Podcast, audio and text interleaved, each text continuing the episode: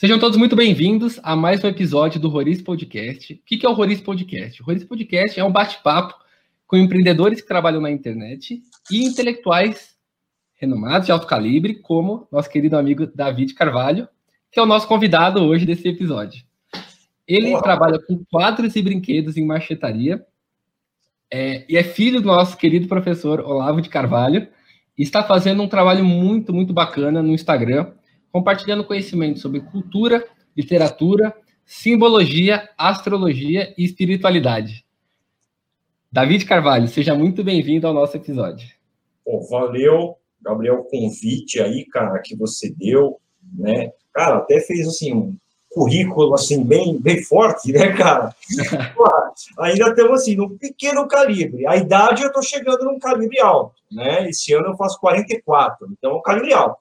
Né? A idade está chegando, mas ainda assim, a gente tá em, tenta desenvolver ainda mais todo o resto do trabalho, não só o artístico, como dos brinquedinhos também, né? E aí, mais recente, a gente começou a fazer o um curso, né? O Astros e Mitos, que a gente começou, uh, foi uma ideia de um amigo meu, né? Stephanie falou, pô, precisamos fazer alguma coisa aí, porque não estamos vendendo quadro e nem vendendo brinquedo. Devido ao coronavírus, o correio parou de funcionar, então os transportadores não tinha nada. Só que as contas não pararam. Então, eu tinha que fazer alguma coisa. Ela falou: não vai ter jeito, você vai ter que fazer um curso, vai ter que dar um curso. Aí eu falei: cara, não quero, porque eu não tenho nem ideia do que dar um curso. E estava um amigo meu aqui em casa, e ele comentou: ele falou, cara, por que você não faz essa relação entre mitologia e astrologia? Ele falou: nunca vi ninguém fazer isso daí. Eu falei: porra, beleza, saiu uma ideia. Então a gente começou, né? Eu fiz uma sequência de lives aí sobre os planetas, né? Sobre como que eles funcionam, e falam a ligação deles com a mitologia, já que eles são os deuses do Olimpo né? E o comportamento básico deles. E aí depois a gente fez um curso fechado aí, um, valor meio simbólico aí, fez para poder viver esses meses, né? É, é, graças a Deus, a parte dessa, uma boa parte dessa crise está passando, o seu correio está voltando a funcionar, já pude enviar um pouco daquilo que estava tudo travado aqui, né? É, novos quadros estão sendo produzidos, e aí estamos indo? Então está indo bem.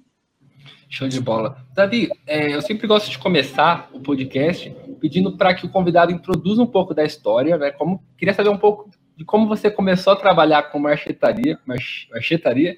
É, o que, que exatamente é marchetaria? Essa palavra é pouco conhecida, que eu só tive que pesquisar, inclusive, quando eu estava fazendo, pesquisando sobre você. Quais foram suas principais dificuldades nesse começo e, e como isso se conecta atualmente com o seu trabalho que você vem realizando no Instagram? Tá. Foi assim, ó, é, esse negócio de marchetaria aí, quem que apresentou isso aí para mim foi minha mãe. Minha mãe foi marceneira durante quase 30 anos da vida dela, trabalhava com marcenaria. Numa época em que mulher não era muito aceita nesse tipo de meio. E minha mãe é pequenininha, era uma, toda magrinha, assim, toda delicada. Então o pessoal olhava, se ela em loja de, de material de madeira, o pessoal já julgava muito. Ela tratava ela muito mal, então era difícil. Mas ela é durona, ela conquistou o espaço dela, né?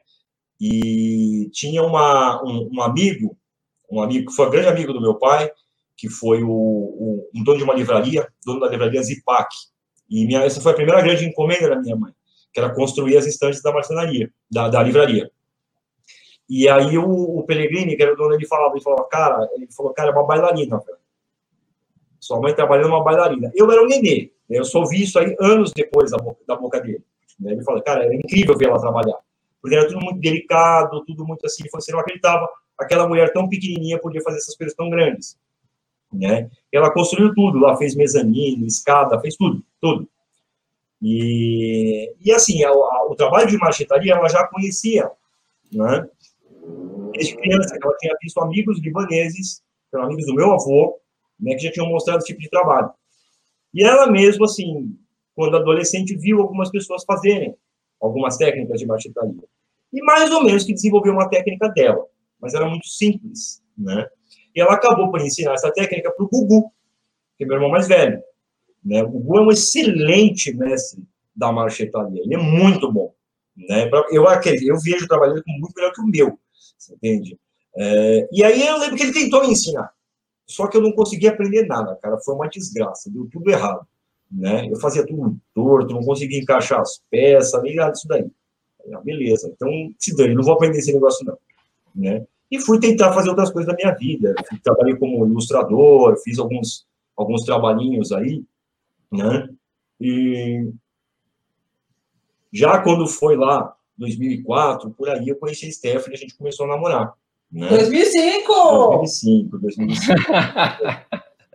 cara, errar essas datas, cara. Se nasce em cara.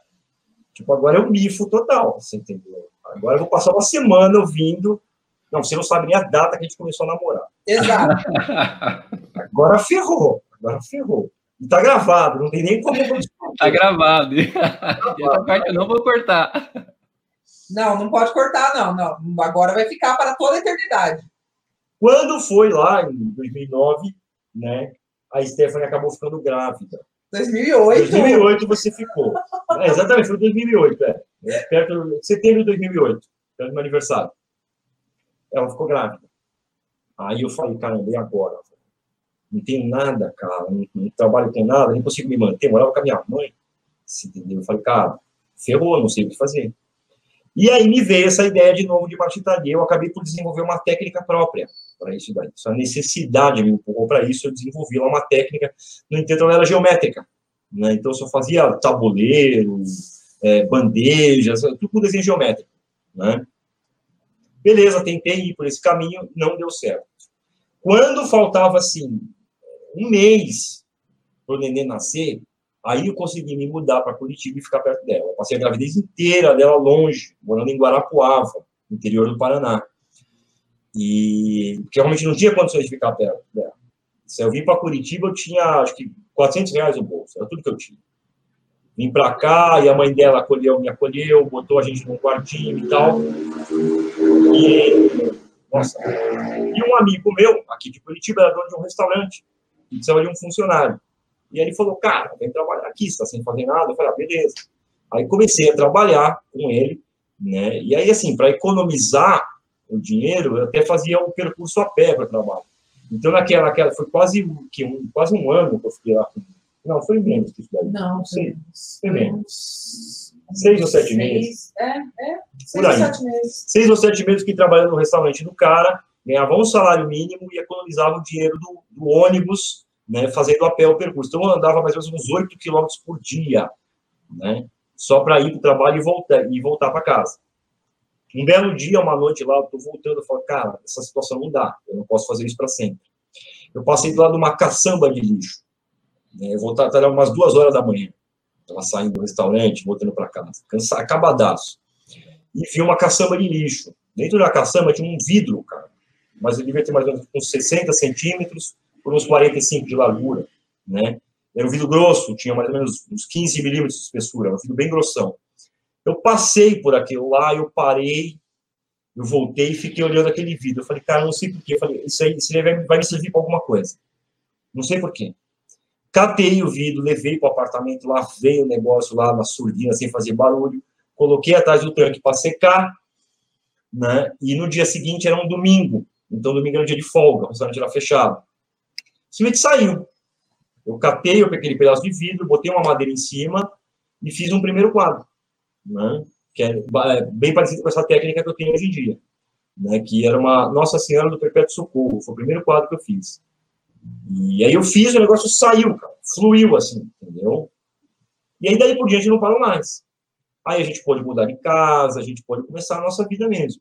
Isso aí, então começou a vender, isso daí começou a circular, né? Uh, mas sempre era uma coisa que, assim, geralmente quando as pessoas me propunham algum trabalho, elas partiam do princípio que eu já tinha, não, você já fez isso daí, né? Eu falava, claro, claro, e eu nunca tinha feito, né? Aí veio um, um, aluno do meu pai, né, que eu tinha um escritório de, de advocacia aqui, no, aqui em Curitiba, e ele fez uma grande encomenda para mim. Ele falou, não, eu quero uma cruz assim, assim, assim. Você já fez, né? Eu falei, claro deixa comigo. Nunca tinha feito nada daquele tamanho, não tinha a menor ideia de como fazer aquilo. Mas eu topei, né? Com isso daí, aí a vida começou a mudar, a coisa começou a dar certo. Houveram altos e baixos, dificuldades, ainda tem muitas dificuldades, tem muita peça aí que eu tenho que entregar, né? Mas, assim, o pessoal está sempre na tolerância, sempre fala, não, tudo bem, fica tranquilo, aí fica com Deus, né? Então, foi assim. Aí, de lá para cá, não parei mais, Cara, uma curiosidade. Existe algum, algum conhecimento que você adquiriu por meio da marchetaria que te ajuda em outros campos da vida? Com certeza. Com certeza. Primeiro, a, a, é uma coisa assim, é muito intuitivo. Entendeu? É marquetaria, assim, você não tem muito plano. No meu sistema, você não tem. Então, assim, é, geralmente na a composição do, do, quadro, eu só faço o desenho base. Só o traço escuro que eu faço. O resto das maneiras, eu nunca faço a menor ideia do que eu vou colocar. Nem de como eu vou colocar. É tudo na hora. Isso é conforme eu vou fazendo, eu vou colocando, ah, vai ser isso aqui, vai ser aquilo ali. Então, é uma coisa muito intuitiva. Entende? Que nasce assim, é, é muito natural a forma que nasce, não tem plano. Né? Tanto que, geralmente, quando o pessoal me, me, me faz me ah, que tamanho que vai ficar? Eu falo, olha, eu não sei, eu acho que é mais ou menos entre isso e aquilo. Eu nunca sei o tamanho certo. Né? Tanto que, assim, as peças, peça sob medida, para mim, seria um grande desafio. Isso seria um grande desafio. Ah, uma parede. Você fala, porra, cara, parede nenhuma é reta. Então você já tem que ver, medir, ver cada pedacinho. Né? Então é algo mais complicado de você fazer. Mas o meu trabalho ele é super intuitivo, assim. E no final das contas, é evidente que essa intuição a gente pode canalizar para outras coisas. Você entende? Uh, uh, várias coisas a gente pode. Inclusive, a gente uh, muitas vezes vê um problema lá para frente que não aconteceu ainda. Você já teve a intuição de que, não, peraí, esse problema existe. E cedo ou tarde ele vai chegar. Né? Então é isso aí. Interessante. Ô, Davi, eu vejo que você no seu Instagram você comenta bastante sobre cultura, né? Faz análise de filme, é, tem falado sobre literatura, mitologia. Queria saber, na sua opinião, é, o que, que exatamente é a cultura e como a aquisição da cultura ela influencia a, no, influencia a nossa vida prática, a nossa inteligência e a nossa maturidade. Assim, ó, isso daí, é, é, esses aspectos, assim, é, principalmente relacionados à cultura, ao conhecimento, né, um tanto, tá, é, é, do meu ponto de vista, é um pouco até divergente até daquilo que meu pai fala, daquilo que, que meu irmão fala, algumas vezes. Hoje em dia, nem tanto, a gente até que se acerta muito bem, né? Mas, assim, muito disso daí eu parto do princípio seguinte: não, peraí, a inteligência ela não é uma coisa que ela pertence ao ser humano, não é dele. Tá? Apesar dele achar que é. Tá? A gente tem que lembrar da condição humana. Se a condição humana é uma condição de servidão, o ser humano é um servo, por mais que ele acredite que ele não é, ele sempre vai servir, nem que sejam as suas próprias necessidades. Isso é, ele é obrigado a comer, ele é obrigado a dormir, ele é obrigado a usar o banheiro, ele é obrigado a tomar banho, ele é obrigado a fazer isso daí, querendo ou não. Então, necessariamente, ele vai servir a essas necessidades. Não que Deus os coloque, não, Deus, vocês são servos de Deus. Não, peraí, ele está numa condição de servidão. Deus nos ama como filhos. Ele tem o amor que a gente tem pelos filhos. Então, esse amor que ele tem, que é incondicional. Ele está sempre disposto a perdoar, contanto que o filho queira se arrepender.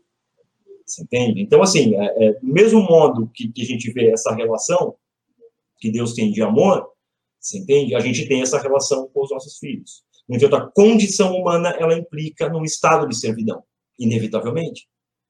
Entende? Então, assim, peraí, como um servo, você fala, peraí, um servo não é dono de nada. Ele não é. Ele pode achar que ele é. O seu patrão pode ter dado uma função para ele e ter dado uma roupa para ele usar. Ele pode falar, roupa é minha. Mas não é, é do patrão. Você entende? Então, a inteligência é algo que o indivíduo partilha de Deus em determinado ponto da vida dele, de acordo com afinidades que ele vai criando. Independente do grau de conhecimento do cara. Isso não, não realmente não, não, tem. Tá? Existem casos até de santos que eram pessoas assim, extremamente ignorantes culturalmente. No entanto, os caras eram santos. Então você falou, peraí, os apóstolos mesmo. Tinha apóstolo que não sabia ler nem escrever. Era tudo gente simples, era é, marceneiro, é, pescador, cobrador de, cobrador de imposto, era gente simples, era gente comum.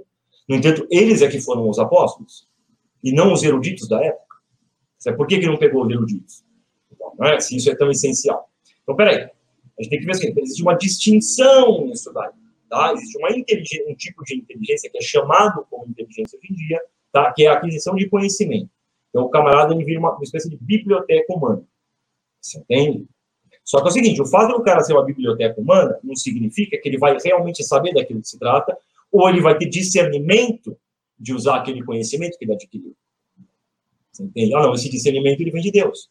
É uma coisa que pertence a Deus. E se o indivíduo, ele está, vamos dizer, de certo modo, alinhado com Deus, ele quer aquilo que Deus quer, Ele tenta seguir o exemplo da, de Cristo ou dos profetas, da religião do cara, você entende? De certo modo, ele começa a fruir desse estado de discernimento. E ele começa a saber o que fazer, por mais ignorante que ele seja.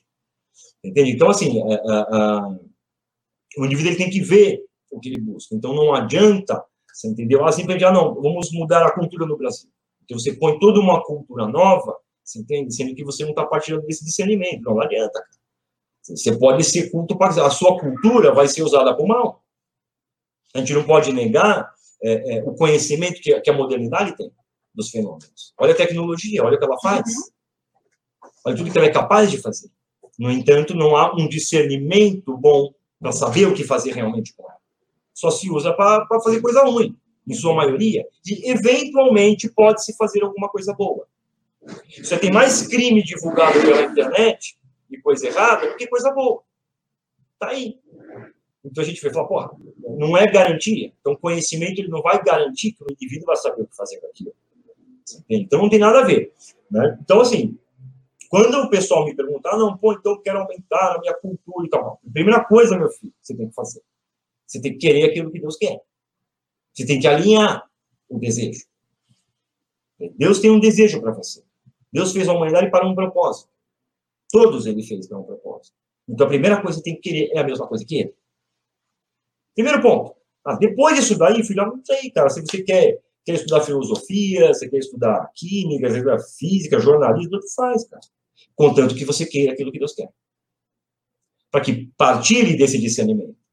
Você entende? Porque a questão é o seguinte: se o indivíduo não faz isso, isso é por mais que Deus queira falar com o cara, queira mostrar para ele qual é o caminho, ele não reconhece. Ele está tão cheio de si, tão cheio dos seus próprios conhecimentos, que ele está se lixando para aquilo que Deus tem a oferecer. Ele nem liga, ele não reconhece, porque ele não tem semelhança com isso.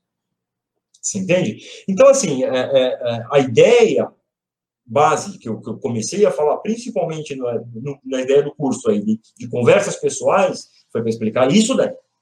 Ó, isso daí tem que querer. Se você quiser isso daí, filho, o resto você pode fazer o que você quiser. Contanto que você queira aquilo que Deus quer. São dois movimentos da nossa vontade, vamos dizer. Né? É o desejo de querer aquilo que Deus quer e o desejo de que Deus perdoe seus pecados. Por mais que você não veja eles. Ah, é certamente que você tem. Né? É aquela postura da, da parábola dos talentos. Não é? Daquilo do segundo empregado. Ah, mestre, eu investi os seus talentos e desperdicei tudo. Perdi tudo, mestre. Me perdoe por desperdiçar os seus talentos. Tudo bem. O mestre fala, tudo bem, tranquilo, filho, não tem problema. É lógico que eu perdoo. Agora, ele não pode perdoar aquele camarada que se orgulha de não ter usado aquilo que Deus deu. O cara tem orgulho de não dividir. Ah, não, aquilo que o Senhor deu está aqui, ó. Eu enterrei. Aqui, ó. Não quero. Isso não tem, para isso não tem perdão, por mais que o mestre ofereça. Entende? Então, esse é o primeiro ponto. Aí o camarada está pronto, ele, cara, ele pode dar o que ele quiser, velho. O que ele quiser. Na prática, assim, vai o que ele quiser. Claro, tem coisa que ele vai falar, não, isso aí eu não vou estudar. Né? Isso, assim, em boa parte do pessoal, né, são duas conversas básicas que eu tenho. Né? Então, assim, teve um pessoal que eu já conversei, já faz mais ou menos uns dois meses, e agora está tendo a segunda conversa. Então, tem uma série de efeitos colaterais que acontecem no indivíduo caso ele comece a desejar isso daí, caso ele realmente comece a alinhar esse desejo. Na segunda conversa, eu falei, e aí, o que, que aconteceu? Até agora, está todo mundo manifestando os efeitos colaterais. Eu falo, cara, então é isso mesmo, está normal. Não se preocupa. É esse caminho, continua fazendo isso daí. E o próprio indivíduo mesmo, ele começa a perceber o quê? Que ele começa a ler determinadas coisas, ele começa a entender aquela realidade da leitura de uma outra forma. Ele começa a ver uma profundidade que ele não via antes. Ele fala, cara, estava na minha cara e eu não vi. Como que eu não vi? Porque não havia semelhança, filho. É simples assim. Então, desse modo, é esse que é o negócio. O indivíduo é simples, cara. É simples. Deus não ia exigir algo do ser humano que fosse algo muito complexo. Ele não pode exigir. Olha, olha nós como é que a gente é, cara. A gente é bicho, você entendeu? A gente é o seguinte, se, se, se não tivesse, assim, vamos dizer, algumas poucas leis, vamos dizer, no Estado que impedissem as pessoas de cometer atrocidades, viraria um caos. Essa que é a verdade. Você entende? Ah, não, então a gente tem uma norma aí mais ou menos cultural, pode ser para bom, para mal, que padroniza as pessoas nas suas atitudes, mais ou menos. E se assim não tivesse isso daí, a coisa ia, ia vir Mad Max. É mundo Mad Max, mundo cão. É isso que aconteceria. Né? Agora, então, esse processo de alinho é a primeira coisa que tem que ser feita. Tá bom, a partir daí, aí o camarada vem, o pessoal, pô, cara, tá valendo aí, pô, ali o Platão, ele falou isso, isso, isso, cara, eu entendi isso, isso, isso. Tá certo? Claro que tá, cara, perfeitamente certo, não tem nem o que falar mais. Né? Então, é, é essa a diferença que dá. É esse alinho de desejo. Não adianta, se o camarada ele não tem é, é se ele não está com essa afinidade, cara, ele vai usar o conhecimento dele para o interesse dele. Isso é, ele vai enterrar aqueles talentos e não vai dividi-los. Ele não vai tentar usar, não, ele vai enterrar. Ele fala, eu estou satisfeito comigo mesmo. Porque eu sei. Entende? Então é um perigo, é um certo perigo muito grande, tá? o indivíduo ele aumentar demais os conhecimentos dele, tá? sem ele buscar essa afinidade, pela percepção da sua condição humana. Não, eu sou um servo, cara. E o servo tem que ter, cara, ele tem que obedecer ao patrão. Só tem um rei nesse mundo aqui, não tem dois. Você entende? E realmente, essa condição não é difícil de provar. Você vai catar o cara mais rico do mundo, ele também tem que cagar, ele também tem que comer, tá bom? Ele vai ser servo das empresas dele, cara. Ele vai ter que obedecer a norma lá para prosperar aquilo lá. Você vai estar o mais fudido, ele também vai ser servo do próprio sofrimento. Então, não adianta. A servidão é inevitável. Você entende? Então, mais ou menos isso daí. Isso aí é, tem muito a ver com a vocação também, né? Uhum. a vocação é aquele chamado de Deus ao qual você percebe certos talentos, você aceita aquele chamado, né? Que é isso que você comentou. Exatamente. Cara, para a geração e o reconhecimento desse talento, muita gente fala, não, pô, quero saber a minha vocação e tal, sei que. Olha, é o seguinte, filho. Você pode fazer cálculo, você pode fazer mapa, você pode fazer o que você quiser. No entanto, não necessariamente o indivíduo vai reconhecer aquela ah, não, eu acho que eu não tenho isso daí. Eu falo, não adianta, a primeira coisa que o cara tem que gerar é esse desejo. Vocês são Maximiliano Kolbe falava disso daí. Você entendeu? Não, o que, que Deus quer? Deus quer que todo mundo seja santo. Então a primeira coisa que eu tenho que querer é ser santo. Eu não posso falar aonde eu vou ser santo ou como eu vou ser santo. Tem que desejar. Uhum. Então esse é o primeiro ponto de alinhar. Não, então essa é a primeira coisinha que a gente tem que alinhar na nossa vontade. No entanto, é um exercício. Se do mesmo modo que a gente projeta desejos do sucesso da nossa vida, do caminho da nossa vida, a gente projetar isso daí também. Sim. Portanto, sem desenhar numa imagem pré-definida. Fala, não, peraí, eu tenho o desejo de ser. Agora, como que eu vou ser? Isso aí depende de Deus, cara, não depende de mim. Uhum. Cara, interessante, né? Antes de qualquer aquisição cultural, realmente, cara, é interessante pensar para quê, né? Para quê? aquilo? Por que você está buscando aquilo? Eu acho Exato. que isso, é, isso é um, uma das coisas que o, que o próprio Olavo faz no começo do curso, que é o exercício do necrológio, né? Ou tá. seja, quem você quer ser diante a eternidade? Ou seja, diante de Deus, né? Exatamente. E é isso que só, é só isso que importa. Que igual é você falou, os, os caras, por exemplo, os mais ricos, né? Os que se sentem poderosos, os caras também são servos. Ou seja, os caras também vão morrer e passar por todos os processos que todas as pessoas passam. Inevitavelmente. Inevitavelmente. Que papo. Cara, é. O que, que diferencia uma obra de arte boa de uma obra de arte ruim? Olha, isso assim, é uma, acho que talvez uma definição completa nisso daí é muito difícil a gente dar né? Porque é muito da arte, ela se manifesta de acordo com a época que você está. É mais ou menos que ela expõe algo que existe lá dentro daquela época, né? Então é, é, é, sempre uma coisa que ela muitas vezes ela começa de forma até marginal, é uma coisa assim que a norma da arte não aceita. Né? Então quando começa alguma coisa nova, chega os antigos e falam não, isso daí não pode, não sei o que, não sei o que. Mas não adianta, ela vai no final ela vai expressar ou manifestar aquilo que se tem aquele que todo mundo, de certo modo, deseja, projeta, sente. Né? Então, assim, é, de certo modo, na arte a gente pode encarar um sinal daquilo que tem dentro. Você entende? Dá para avaliar que a situação hoje em dia está complicada. Está muito complicado. Isso é, a arte é de muito baixo nível. E ela assim, é um, um esforço sistemático para que ela fique pior. Isso é, não, vamos ressaltar só o que tem de pior nas pessoas. Não pode ressaltar nada de bom. Você tem que ressaltar só aquilo que tem de pior. Isso é, nunca daquilo que um indivíduo tem, tem para oferecer para os outros. Mas só aquilo que ele pode tomar dos outros.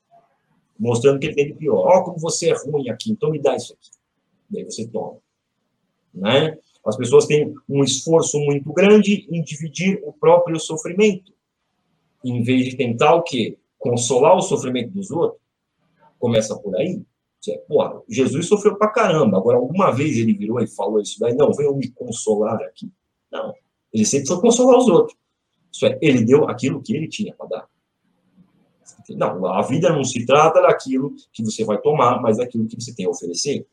Tá? Então é triste a gente ver que a arte, hoje em dia, ela tomou um rumo para expor aquilo que tem de pior nas pessoas. Aquilo que tem de pior, cara. Você não pode fazer nada de bom. Quando você tenta fazer algo de bom, não é aceito. Né? Tem uma história de uma pessoa muito próxima a mim, né, que fez uma, uma teve uma formação de belas artes, esse tipo de coisa, e o trabalho final dela consistia no seguinte: ela tirava fotos de moradores de rua, isso nos Estados Unidos, não foi aqui no Brasil, não. Tirava foto dos moradores de rua e entrevistava os caras, para saber por que eles estavam lá. E em cima dessas fotografias, ela fazia uma cópia de alguma pintura artística. Tá tentando representar a história daquele indivíduo na pintura. um negócio genial, cara. Terminou o trabalho tal. Eu não vi a exposição feita. Eu só achei os quadros guardados, todos eles guardados. E quem me contou isso foi o marido dela, uma moça.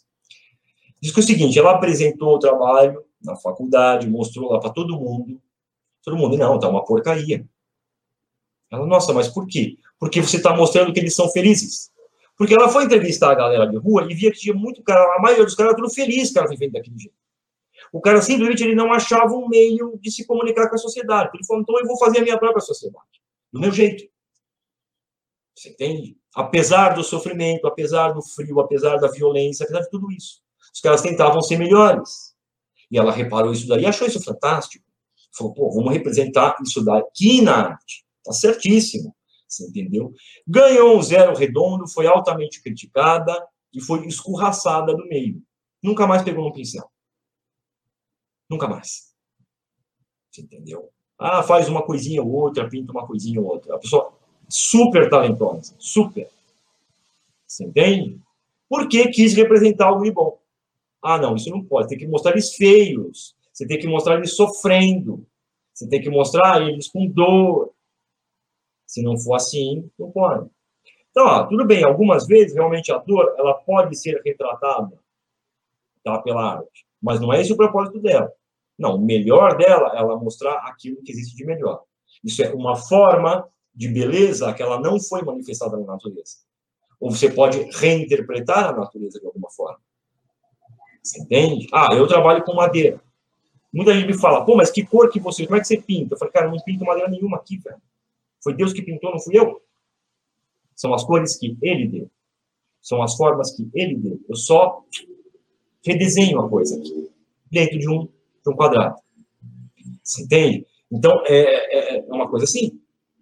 Então, você redefine padrões naturais e você dá uma nova visão para aquilo. Às vezes, uma visão mais profunda e específica daquela manifestação da natureza. Você entende? O Messias no mundo, ele foi uma manifestação da natureza de Deus. Deus manifestou o Messias. Isso foi representado em várias formas na arte. Algumas boas, outras ruins. Outras tentando ressaltar o aspecto, não, do sofrimento, daquele realismo, né, que culminou numa mentira. Culminou numa mentira final, colocando Jesus, a imagem que se faz de Jesus Cristo, é uma imagem falsa. Né? Ah, loirinho, do olho clarinho, com aquela carinha de, recém-estuprado. Desculpe a maneira, mas é verdade. Isso não é condizente com a realidade, não é. Né? E disso daí vai para frente. Né? Vai, vem música, vem filme, né? vem esculturas, vem tudo que é tipo de arte que você pode imaginar. Na dança, tudo isso vai se manifestar, tudo ficando pior. Tudo ficando pior. Né? Então, assim, cara, Se a gente tem uma chance, mesmo que mínima que seja, de mostrar um pouquinho daquilo que tem de melhor, a gente tem uma certa obrigação de fazer. Você tem a responsabilidade. Se o camarada sabe, não, peraí, eu sei fazer isso aqui de melhor, e eu vou mostrar para as pessoas, mesmo que elas não aceitem, é o meu dever fazer. Esse é o meu trabalho. Eu tenho que fazer. Você entende? Então, acho que a importância do artista é ele, já que ele consegue ter essa sensibilidade para perceber essas outras formas de, de beleza, é ele mostrar. Ele tem que fazer. Teve um camarada que ficou um tempo hospedado aqui em casa, morou aqui. O cara é um puto um desenhista, excelente, cara. Um belo dia entra aqui no quarto e falou, pô, e aí, cara, como é que tá? Eu vejo, cara, os papéis, tá cheio de papel de desenho, só tinha capeta desenhado. Só tinha demônio desenhado. Falei, velho, o que você tá fazendo aqui, meu? O que, que é isso? Não, cara, que me deu uma vibe de desenhar isso daí. Falei, não, cara, desenha coisa boa. E ele tinha um outro quadro, que era de um desenho animado que ele estava fazendo, super detalhado, cara, um negócio super bonito. Eu falei, é isso aqui que você tem que terminar, cara. Você só fica fazendo capeta, meu, o que, que é isso? Não, mas é isso que o pessoal gosta. Eu falei, eles gostam de coisa errada. Ué, só porque as pessoas gostam significa tá certo. Tem um monte de gente que gosta de cocaína, tá certo? Não tá. Então, isso não é critério. Tem que fazer coisa melhor, cara. Para com isso. No final, não deu certo exatamente por causa disso. O cara acabou indo embora. Falei, meu, não dá para trabalhar com um cara assim. Não tem como. Você entende? Então, é... não adianta. O artista ele tem essa responsabilidade. Ele não pode se deixar levar pela sensibilidade que ele tem, baseado naquilo que os piores mostram para ele. Ele não pode fazer isso. Tem um cara no Instagram aí que a gente vê, que é o Kate Nunes. Kate é fenomenal, eu trabalhei com ele durante muito tempo. Kate é um excelente artista. Excelente, de mão cheíssima. Né? Ele faz uns vídeos aí, um negócio aí, é, não sei, eu esqueci o nome, como é que é, Stephanie que manda essas coisas. Mas o cara, assim, tem uma super popularidade lá, dentro do Instagram, né? mostrando o trabalho dele. Mostrando as técnicas e tal, como são feitos e tal. E algumas pinturas ele acaba mostrando, né? Agora, é, anos atrás, ele era desses artistas performáticos, que fazia aquelas loucuras, aquelas coisas. E aí ele acabou lendo um livro lá do meu pai, chegou para ele e ele falou: Puta, cara, esse cara tá falando da coisa verdadeira. Ele falou: Se eu continuar com essas performances, com essas coisas assim, eu vou ficar louco. Você entendeu? Aí largou tudo isso aí e decidiu pintar ícone. E começou a pintar. Inclusive, uma, um, um, uma capela de um colégio aqui em Curitiba, que foi ele que pintou, um negócio fenomenal. Você quer ficar lá dentro, você fala, meu, eu quero só ficar olhando isso aqui, tão bonito que é. Né? Então o cara mudou completamente. Né? E hoje em dia continua na mesma linha, tenta fazer o melhor possível, mas sempre o quê? Ah, não, vamos tentar mostrar aquilo que tem de melhor nas coisas. Aquilo de mais bonito para as pessoas. Para que elas vejam isso. Por quê? Porque esse bem existe dentro delas. Esse bem está lá. Pode não parecer, mas ele está. Então isso tem que ser ressaltado. E não adianta, se o indivíduo ele está com esse bem afogado, já que ele não acha semelhança no mundo, ele nunca coloca para fora. Então ele tem que achar. Ah, não, você quer mudar o Brasil, você quer mudar o mundo, é isso aí. Você tem que mostrar coisa boa. Você tem que apresentar isso para as pessoas, para que elas desenvolvam essa semelhança. Não, eu sou parecido com este bem com essa beleza. Eu não sou parecido com aquilo que é feio. Você entendeu? Elas vão abandonar o pior. Ah, obrigado. Você fica. Esté. Você pegar um cafezinho para mim? Então, tá. Cara, é muita verdade isso que você está falando. E isso me trouxe né, várias lembranças de, de, de, outras respostas que eu já tinha ouvido sobre essa questão da arte, né? Porque a arte ela é um, um recorte da realidade que vale a pena ser lembrada. Uhum. E qual é o problema que, que você né, comentou? As pessoas não estão nem recortando a realidade e nem de coisas que valem a pena ser lembradas. Sim. Então, ela, eu acho que eu acho que isso foi um, uma resposta sobre o que, que é uma boa fotografia, o que, que é uma ruim fotografia que eu vi na internet. Não lembro exatamente de quem. Eu falei, cara, exatamente isso. E o que você comentou também diz muito respeito ao, ao primeiro assunto que a gente estava falando sobre vida espiritual. Uhum. Se você não tem uma sinceridade, que é aquela sinceridade conquistada, né? Quando você está diante a eternidade, a todo momento da sua vida, você perde esse compromisso com o belo, é. você perde esse compromisso com a verdade, você acaba perdendo esse compromisso em, de fato, retratar o mundo como Deus nos presenteou. Uhum. E você quer passar uma mensagem independente da realidade. Né? Então, aquelas pessoas se entristeceram com a, a sua amiga porque elas fizeram, que ela fez o trabalho com os mendigos que estavam felizes. Por quê? Porque não era a mensagem que eles queriam e não com a realidade. Ou seja, faltavam aquelas pessoas uma sinceridade, ou seja, um, um cultivo de uma vida espiritual, né? Cultivo de algo diante da eternidade, que eles quisessem ser sinceras diante, diante, diante de uma realidade. Exatamente. Ah, o cara não reconhece, ele só vai reconhecer aquilo que é semelhante a ele. Não tem jeito. Por isso que a primeira semelhança que a gente tem que criar dentro de nós é querer o que Deus quer. Essa é a primeira. Essa é a primeira. Porque automaticamente o indivíduo vai acabar reconhecendo aquilo que é melhor e vai se afastar daquilo que é pior. Exato. Se não, cara, não adianta, cara.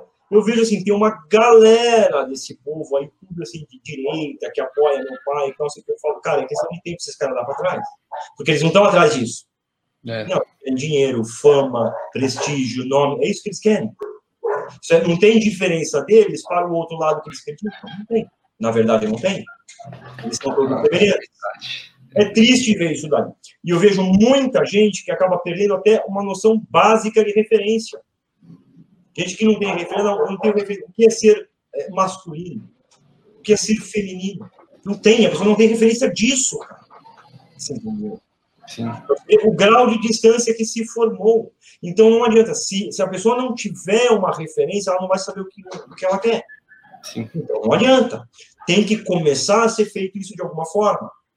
A minha forma é a forma artística. Essa é a forma que eu posso fazer. Você entendeu? Outros vão ter outras formas de manifestar isso daí. Ó, existe uma beleza aqui que eu estou vendo. Existe algo de bom que eu estou vendo. E esse bem tem que ser preservado. Mas geralmente não. Geralmente a sociedade já impede isso. Então, é desde pequenininho. Você cata a criancinha pequenininha, você entendeu que, sei lá, tá... Quer dar um brinquedo para outro? Quer dividir um doce? Ah, não, não dá. Porque é seu, você vai ficar sem. Então, desde pequeno, já começam a fomentar o que tem de pior nas pessoas, e não o que tem de melhor. Já projetam a vida do pequenininho do jeito que eles gostariam de ter E não do jeito que a criança gostaria. Então, geralmente, a criança ela vai ficando pior no decorrer do tempo. Eu lembro o seguinte, o Matheus, meu mais velho, quando ele era pequenininho, é, é, na época eu e a Stephanie, a gente discutia e tal, tinha, às vezes, algum conflito assim. Na hora que ele via isso daí, ele engatinhava. Ele ia engatinhando perto da gente, sentava assim, tirava a chupeta e oferecia para a gente. Porque se a chupeta acalma ele, vai acalmar a gente também. Hum. Isso é, é um raciocínio que ele não sabe nem explicar. No entanto, ele quer dividir aquilo de bom. Na hora a gente parar e discutir, vamos conversar agora. Porque se ele tem condição de oferecer aquilo que é o melhor que ele tem, a gente não tem. Exato. Por oferecer um outro. Você entende? Então, é, é esse ponto, que as pessoas seguinte, elas não têm referência. Bom, elas devem observar a referência que é disponível. E se a referência disponível for de uma criança que oferece uma chupeta ou uma colherada do danoninho babado dela, que seja, então é essa a referência que você tem. Foi isso que Deus mandou. É isso que ele pode mostrar para você. Ele não tem como mostrar mais para você. Porque você não vai reconhecer. Se nem isso, às vezes, a pessoa reconhece, irá Deus se manifestar para a pessoa para falar com ela. Você entendeu? Jesus Cristo, hoje em dia, dificilmente ele seria crucificado. O mais provável seria que ele fosse simplesmente ignorado. Seria pior do que ser, apanhar e ser crucificado, que darem alguma atenção para ele. ele. Seria ignorado. Ah, é mais um maluco, só isso. Você entende? Seria muito pior. Então, é uma questão de compatibilidade. Então, o indivíduo ele tem que aprender, tentar reconhecer isso daí. E quando ele vê isso numa criança, de forma tão inocente, e tão pura, ele deve, ele tem o dever, cara, de preservar isso daí. Você entendeu? Um dia ele vai ser cobrado por Deus pelo fato de ter matado isso na criança, ter tirado isso dela. Não, não tira. Faça isso mesmo. Isso mesmo. Aí os meninos, eu sempre falo para a Stephanie, às vezes a Stephanie fica meio preocupada com os meninos, com uma atitude ou outra, porque eles estão brigando demais, ou porque eles não querem sair no videogame. Eu falo, não, tudo bem, vamos testar. Né? Então, antes do coronavírus, o que, que eu fazia? Eu fabricava um monte de aquelas arminhas lá de elástico, enchia o porta-mala de arminha, as que tinham um pouquinho de defeito, as que não funcionavam muito bem, dava uma consertada, uma remendada e elas funcionavam. Então eu juntava assim, cara, umas 50 arminhas daquela, enfiava tudo no porta-mala do carro e levava eles no parque. E dava as arminhas para eles dois brincar. Dali a pouco, é lógico, forrava de criança. Tio, tem mais arminha para brincar? Tem, claro. Dava todas as arminhas para as crianças brincar. Dali a pouco, chegava na hora de ir embora, alguns devolviam com tristeza, e outros não queriam devolver. Ah, não, eu queria, não sei o quê. E eles iam pedir aos meus filhos. Ah, será que você pode me dar isso aqui? O filho, claro, pode levar. Pega a minha também, leva a minha também. Sempre dividindo. Eu falo, enquanto eles tiverem esse tipo de atitude, com aquilo que é deles, porque não é meu, eu dava para eles as armas. Falou, ó, aqui de vocês, essas daqui. Acabou isso aqui, eu não vou fazer mais. Acabou. É de vocês. Tudo bem, pai. Enquanto eles estão dividindo, isso é, eles perdem para que outro tenha. Enquanto esse tipo de atitude estiver rolando, eu falo, cara, tá tudo bem. Porque é isso daí, é essa atitude que eles vão ter que carregar para o resto da vida. Não é aquilo que eles aprendem na escola, não é aquilo que, que o dinheiro que eu vou dar, é do futuro que eu vou dar para eles. Não é nada disso. Tudo isso pode chegar a um dado momento, eles podem dilapidar o dinheiro. Se eu ficar podre rico e der tudo para eles, porra tudo. Tudo. Entende? Agora, isso daí eles vão carregar para o resto da vida. E se eu não alimentar isso neles, ninguém vai fazer. Ninguém. Esse é o meu dever como pai. Então eu tenho que fazer isso daí. Você entende? Então, o pessoal que é uma referência, é isso. É você, quando você vê o bem, é você preservar ele. Você tem que cuidar dele. Quando você vê o belo, você tem que cuidar do que é belo. Você tem que louvar aquilo que é belo. Isto é bom. Isto é agradável. Essa é a referência. Infelizmente, a gente não tem um, um santo aí a cada esquina que nem tinha lá na Idade Média. A gente não tem isso. A gente não tem uma boa cultura, a gente não tem uma boa arte, a gente não tem nada disso. Sobrou muito pouco para nós. Muito pouco. E se a gente não conseguir preservar nem esse pouco, fodeu, cara. Não há misericórdia que vá salvar a gente. Não é. Você entendeu? Sim. Nessa linha a gente pode até pensar, né, que porra, a gente está na, na época em que mais acontecem casos de, de depressão, mais acontecem casos de ansiedade, cara, com essa referência cultural, né, que, conforme você estava falando, de expor o lado mais, digamos, deformado da realidade, o lado menos belo, né? É, ter essa, só isso como referência, você acaba realmente perdendo a vontade ah. da vida, você acaba perdendo o sentido da vida. É, porque ela não então, tem sentido. Porque ela não tem sentido. Desse jeito ela não tem mesmo. Se o indivíduo ele vive para si mesmo, acabou você mesmo vai acabar. É verdade, é verdade, muito. Isso é uma coisa que eu, tenho percebido, né? Eu faz um ano mais ou menos que eu tenho acompanhado o serviço, o, tra o trabalho do Ítalo Marcílio na internet. Ele tem aquele mantra dele: trabalhe, sirva, seja forte, não enche o saco. E, quando eu conheci aquilo, eu comecei a experimentar atitude de, de serviência, atitude de servir. Então, eu ia na casa da minha sogra, eu fazia questão de lavar a louça, eu, eu parei de fazer corpo mole para algumas coisas, e eu comecei a perceber que esses, esses momentos de, de entrega total me punha, uma, colocava numa posição existencial do mundo completamente diferente. É como é. se eu tivesse me encaixado na realidade. Pois é. Que é justamente isso, né? Porque isso daí é uma ideia que é exatamente o contrário daquilo que você prega no mundo. Não, você tem que amar a si mesmo. Você tem que realizar os seus sonhos tem que cumprir os seus objetivos, é tudo assim, você, você, você, você. E os outros, os outros que se foda, eles que cuidam deles. Não é assim, cara. Não. Está errado, é esse que é o negócio. Você catar a ideia esquerdista, o que é errado é eles tentarem estatizar esse processo. Isso é errado. Você não pode obrigar as pessoas a fazer isso. Tem que ser do coração delas, livres com quem Deus obrigou a gente a fazer. Sim. Ele não obrigou. Ele sugeriu que era o melhor para nós. Olha, é melhor que vocês vivam para o seu próximo. Melhor para vocês isso daí. Ele sugeriu, mas ele não obrigou. Isso, a ideia esquerdista é o quê? Não, vamos implantar. Isso daí é uma mentira, porque os caras não conseguem fazer isso daí. Porque não tem como fazer isso daí. Na força. Não tem como. Então não adianta. Este movimento ele tem que partir das pessoas. Então não adianta. Claro, é evidente que gente, eu vejo isso daí. Eu tenho visto muita gente que está tentando fazer isso daí.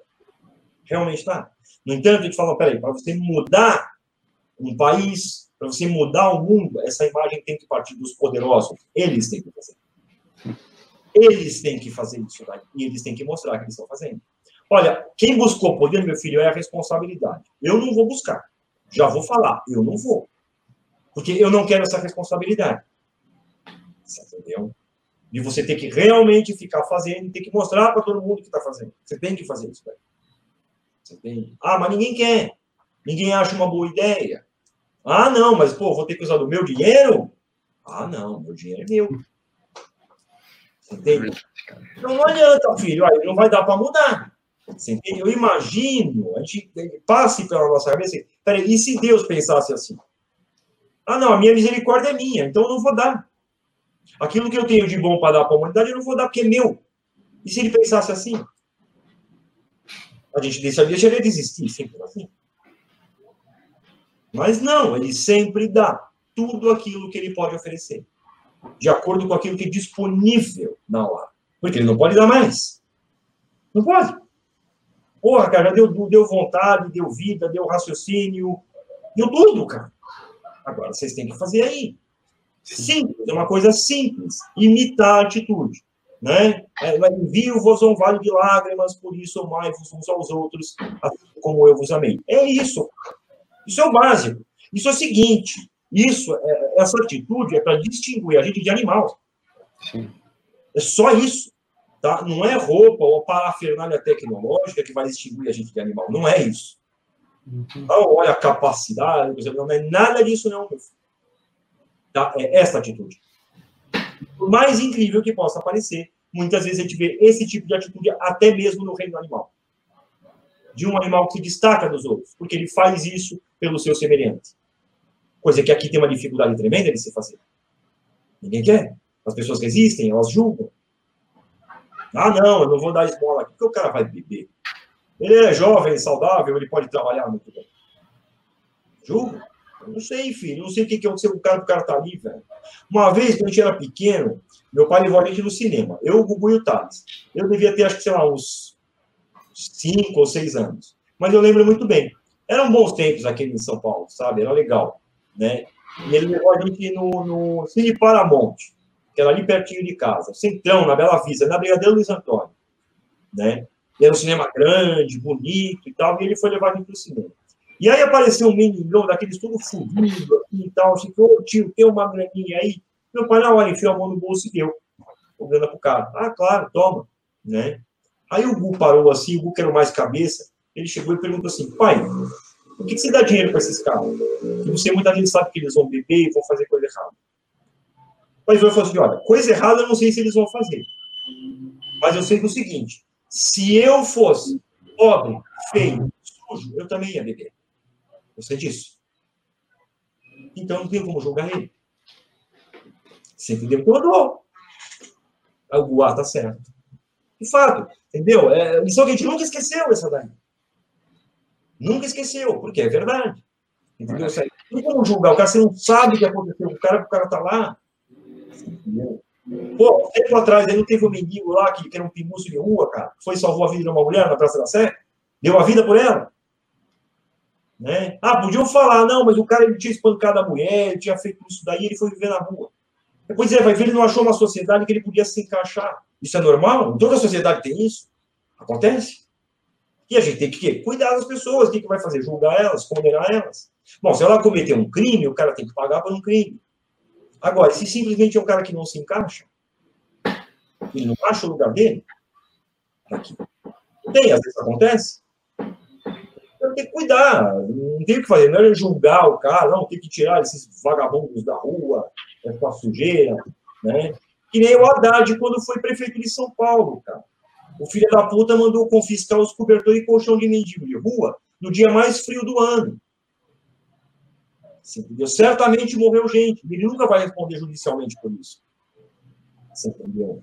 Não dá, sinceramente, pra você concordar com um cara desse, velho, que faz uma dessa. Você, quantas vezes o cara já teve na rua? O cara já dormiu na rua para saber como é que é? O frio que você passa, a fome que você passa, a indiferença que você passa. Você não faz isso, cara. Você não faz. Você não pode ter esse tipo de atitude. Você entende? Então, é esse que é o problema de você tentar o quê? estatizar o bem. Você não faz isso, cara.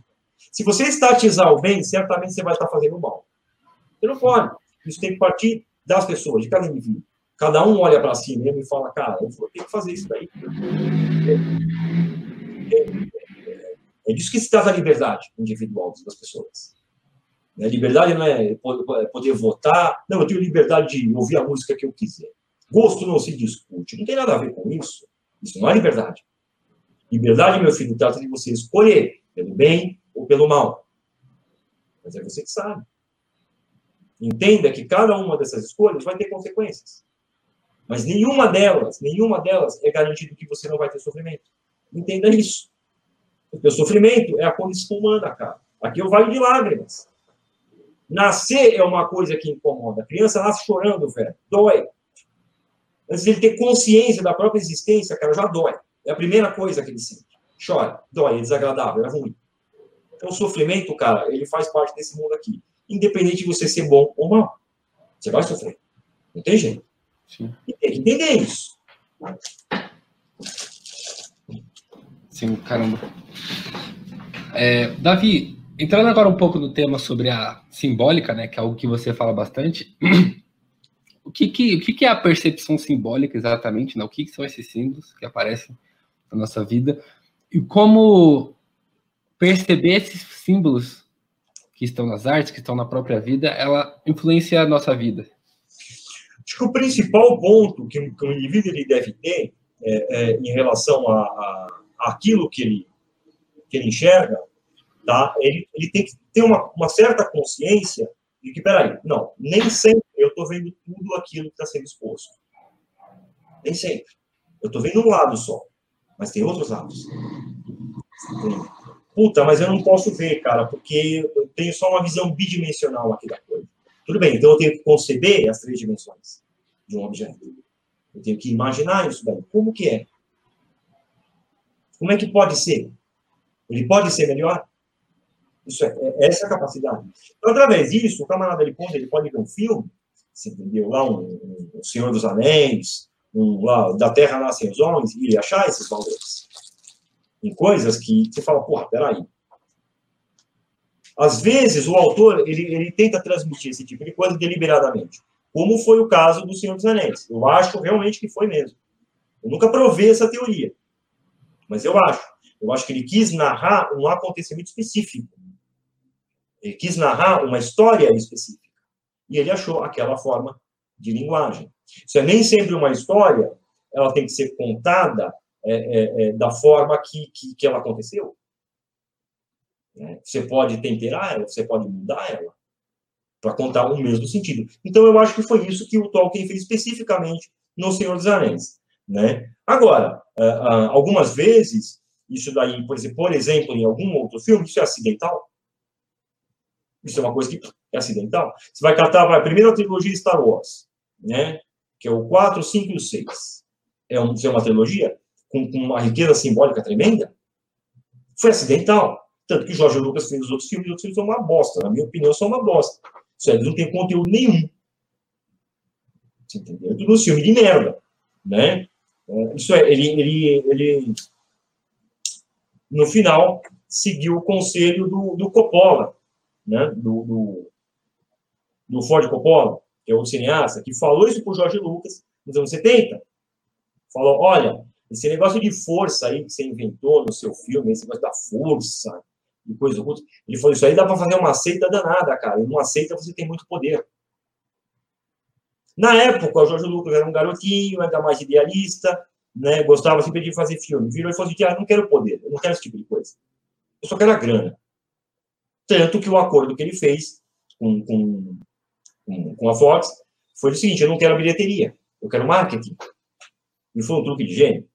É, realmente, depois do lançamento de Star Wars, ele vendeu o quê? Canequinha, toalha de mesa, guardanapo, bonequinho, e ganhou fortunas e mais fortunas, só com marketing. Né? Eu acho que é, é a linha de produtos mais vasta que existe e vende até hoje. E tudo isso daí o Jorge Lucas ganha com esse marketing. Né? Ele nunca quer saber da bilheteria. Fala, ah, isso aí é, é o de menos. Né? Isso aí, vamos dizer, mudou a ideia de como se faz filme. Né?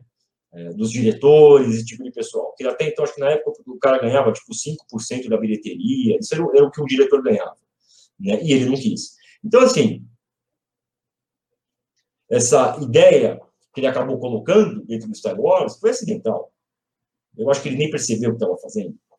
Né? Às vezes acontece. Ou vai catar a trilogia Batman, do Christopher Nolan. O pessoal, não, o Christopher Nolan é um cara inteligentíssimo. Não é, filho. Os outros filmes dele, ó, não é assim. Acho que o cara ele acha que ele é muito mais do que ele é de verdade. Você entende? Ah, ele conseguiu transmitir lá um determinado valor.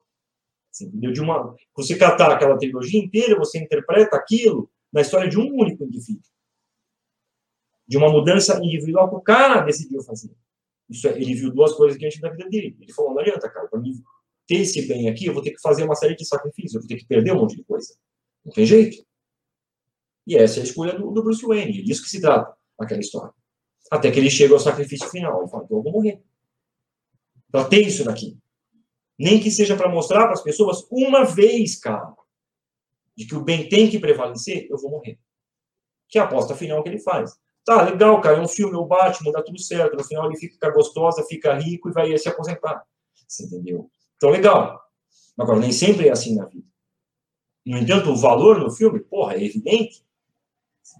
Peraí, é um indivíduo que ele, ele tem uma percepção do bem e é a busca dele de realizar aquele bem. Tanto que ele falha. Muitas vezes ele se engana na manifestação desse bem faz aquele quebra-quebra, aí tem o Alfred que leva ele a consciência, fala, meu, porra, cara, você quebrou metade da cidade, velho, é um milagre de ter morrido. Você não pode fazer esse tipo de coisa para ele voltar àquele sentido original dele do bem, aquela primeira percepção que ele teve, que foi infantil. Você entende? Então é um negócio que você fala, porra, dá pra gente, de certo modo, assim, é, é, ver a coisa dessa maneira? Dá, dá pra ver. Tá? No entanto, isso vai ser uma certa disposição do indivíduo ele tentar enxergar alguma coisa e falar, cara, eu acho que isso aqui pode ter um sentido maior. Essa é a primeira pergunta. Às vezes não tem. Às vezes, determinados valores ali manifestados, eles são falsos. Eles são distorcidos. Tá? Para tentar, no final, manifestar aquilo que tem de pior nas pessoas e não aquilo que tem de melhor. Então, o indivíduo ele vai encontrar o símbolo e ele vai tirar algum conteúdo desse símbolo, tá? dentro de, um, de, um, de uma obra de arte, como um filme, ou como uma música, você entende? Através desse desejo. Não, peraí, tem que ter algo melhor aqui. Tem que ter. Porque às vezes tem mesmo. Não é sempre, não é uma regra que sempre. Ah, não, todo filme que você vê você pode tirar alguma coisa. Não, tem filme que não dá para tirar nada. Então a única coisa que você pode tirar é falar assim, tipo, poxa, esse filme é ruim mesmo. É a única coisa que você vai tirar. Né? É, no entanto, Principalmente os brasileiros, né? Nem me fala, cara. Isso daí é difícil. Esse é muito difícil. Né? O cinema brasileiro ele sempre teve essa tendência de querer chocar. Ele sempre gostou. Então, tem que chocar e tem que mostrar o que tem de pior nas pessoas. Sempre. Tudo estereotipado, né? Uma visão bem superficial.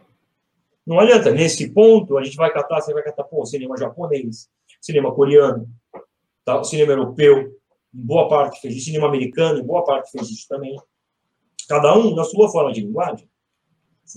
Cada um na sua forma de manifestação de bem, daquilo que ele via de bem.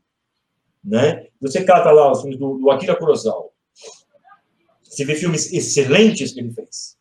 No entanto, em dados momentos da vida dele, ele estava extremamente confuso e fez porcarias homéricas. Né? Como Han, por exemplo. É um filme que eu acho uma bosta. O filme é muito bem feito, é muito bem dirigido, ele tem uma arte fora do comum, Tecnicamente, não dá para falar. No entanto, a história mesmo ensina o conteúdo. Você fala, cara, esse filme é uma bosta. Ele catou o Rei Lear, virou de ponta cabeça e fez uma, uma coisa nova lá. E virou uma merda. Desculpa, eu acho isso no filme. Tanto que eu nunca consegui assistir o filme inteiro. Nunca tive saco para conseguir. Olha que é difícil isso acontecer. Geralmente as porcarias, até as porcarias, eu vou ver até o final, cara. Tem alguns que não dá. Tá? No entanto, o cara chegou a fazer uma maravilha de obra de arte, que é Dersusa lá. Cara, Dersusa lá é um filme assim, dos filmes mais perfeitos que eu já assisti. Você entende? Dessa manifestação de bondade. Né? O que, que é essa bondade? E de um indivíduo que percebe ela, que reconhece ela. Porque, de certo modo, ele criou uma afinidade. E as outras pessoas que estão em volta desse indivíduo acabam percebendo essa bondade também, que é centralizada na pessoa do Dersu. Então, o Dessu é um cara bom. Ele é bom. O capitão reconhece, é o primeiro a reconhecer isso daí. E os outros também, com o passar do tempo. Né? E dá uma tristeza muito grande a partir do momento que eles têm que se afastar dessa bondade. Que não, pô, agora acabou o nosso trabalho, a gente tem que ir embora. A gente não pode mais ficar com o nosso amigo. A gente vai perder essa bondade. Você entende? Então, é, isso daí é uma, é uma coisa assim, cara. Se o cara perceber isso daí, o Kurosawa perceber isso daí, você fala, meu, coisa magnífica. Né? Cinema europeu, você vai catar o Pasolini. Fez um monte de merda, mas o cara fez uma maravilha de filme, que é o Evangelho segundo São Mateus. Que é o filme mais perfeito sobre a história de Jesus Cristo que eu já vi.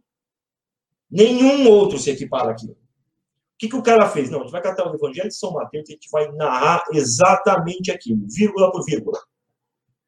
E foi isso que ele fez. Não foi com atores profissionais, não foi com aquela imagem conhecida de Jesus Cristo, que todo mundo acha que faz a imagem de Jesus daquele jeito. Não foi. Não, era um cara que não tinha nada a ver com aquilo, e é uma narrativa do Evangelho de São Mateus. Incrível, incrível. Excelente obra. Você entende? No entanto, as pessoas preferem, muitas vezes, se apegar a manifestações mais sensoriais. Então, elas pegam aquela, não, tal filme, você sente Jesus. Elas preferem se apegar a isso daí. Fala, não, gente, ó, não é porque você está sentindo uma coisa, é ela tem conteúdo. Não é. Então, não é uma coisa assim 100% garantida. Tá? Na maioria das vezes, quando o indivíduo tem uma percepção sensorial da profundidade de algo, ele está, assim, inventando aquela própria percepção.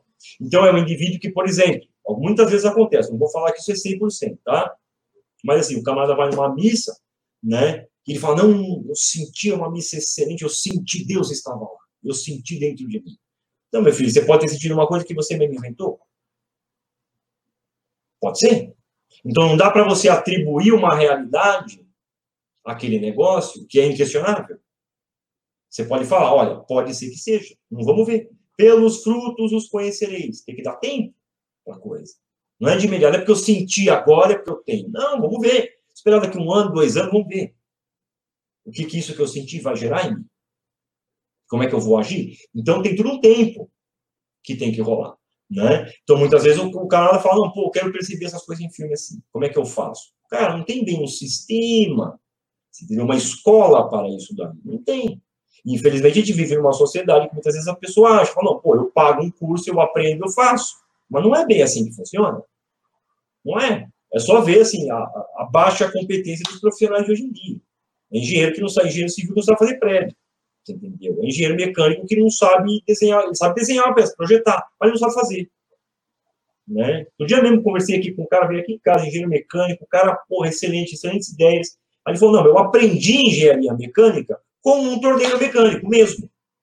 Fiz a faculdade, me formei, fazia os projetos, o cara olhava e falava, isso aí não vai dar. Ó, tá faltando tal coisa, tem que ter uma argoela de tal metal, assim, assim, assim, assim. Ele foi assim que eu aprendi. Isso, ele sabia colocar aquilo em linguagem real. Entende? Diferente das formações antigas, em que o cara aprendia a parte teórica, mas ele aprendia a parte prática também. Ele tinha que saber fazer. Não bastava só o planejamento. Você entende? Então, não, então esse conceito ele não, não, não cabe. Ele não tem, ele não funciona para o mundo moderno, muito menos ele vai funcionar para esse tipo de conhecimento, ah, conhecimento simbólico. Não é assim. Né? O que dá para fazer é um treino. Né? Então, ah, que eu falei, ah, é, é, mitologia cada mitologia, e aí você associa a astrologia. Então, a astrologia ela tem uma determinada realidade naqueles aspectos, tá? Como é que você interpreta isso daí? Está na historinha lá. É, é que nem uma parábola. Uma parábola que vem, ela é para descrever um conteúdo. Não é que aquela parábola, aquela historinha é real. Jesus, quando contava as parábolas, não é que aquelas histórias eram reais. Não, era para narrar um acontecimento mais profundo, do mesmo humano. Então, a mitologia, ela vai se tratar dessa natureza. Então, você cata lá Júpiter, pô, ele é um cara passional, ele é um péssimo deus do Olimpo, cara, ele é um péssimo rei. Ele é passional, ele é egoísta, ele engana, ele mente, e ele é o Todo-Poderoso. Pois é, ele é a sua vontade. Ele é a vontade humana. A vontade humana, sim. Né? Júpiter é casado com Hera, né? que é Deus que? dos compromissos, da virtude, da fidelidade. Né? E Júpiter é a vontade. É exatamente isso que a gente faz com a gente. Ele trai a mulher dele constantemente. E a gente trai os nossos próprios compromissos todo dia. Você entendeu? Então, na verdade, é uma narrativa da vontade humana. Né? Assim como cada um lá dos deuses do Olimpo, dos heróis da mitologia, eles vão narrar diferentes aspectos humanos, não que eles existem. Isso é até ridículo a gente partir do princípio que o povo grego, que desenvolveu aquele conhecimento danado, que eles tinham aquela puta filosofia, iam acreditar em um monte de Deus, tudo egoísta, safado, sem vergonha, traidor, vingativo. Isso não faz o menor sentido. Então, aquilo lá nada mais é do que uma narrativa, né, uma descrição de um conteúdo, mas simplesmente uma forma de se expressar. Né? Uh, então, os símbolos num filme é mais ou menos a mesma coisa. Às vezes ele vai se usar de uma narrativa para falar um conteúdo muito maior, que muitas vezes o próprio autor nunca percebeu.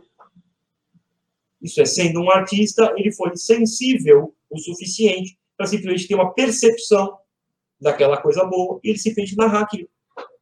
Às vezes acontece. Entende? Ultimamente, para falar a verdade, isso está sendo mais acidental do que deliberado, sabe? É difícil você catar alguém assim, não, peraí, o cara fez um filme com um conteúdo meio deliberado. Né? um dos caras que eu mais vi que conseguiu fazer isso daí foi o Hayao Miyazaki, nos seus desenhos. Então, ele sempre quis passar um conteúdo maior. E ele sempre conseguiu fazer isso aí. Todos, todos os desenhos dele que eu vi, falei, cara, o cara conseguiu passar um conteúdo nesse negócio aqui. É certo que ele quis. E eu não acho que isso foi acidental, não. Porque são valores muito indispensáveis na vida humana. E são valores que desaparecem na infância. Geralmente na infância. São noções que uma criança tem. Então, essa percepção do cara, fala, não, peraí, isso aqui é uma coisa de criança. Então, a gente tem que dar uma, uma narrativa para isso daqui. A gente tem que falar sobre isso daqui.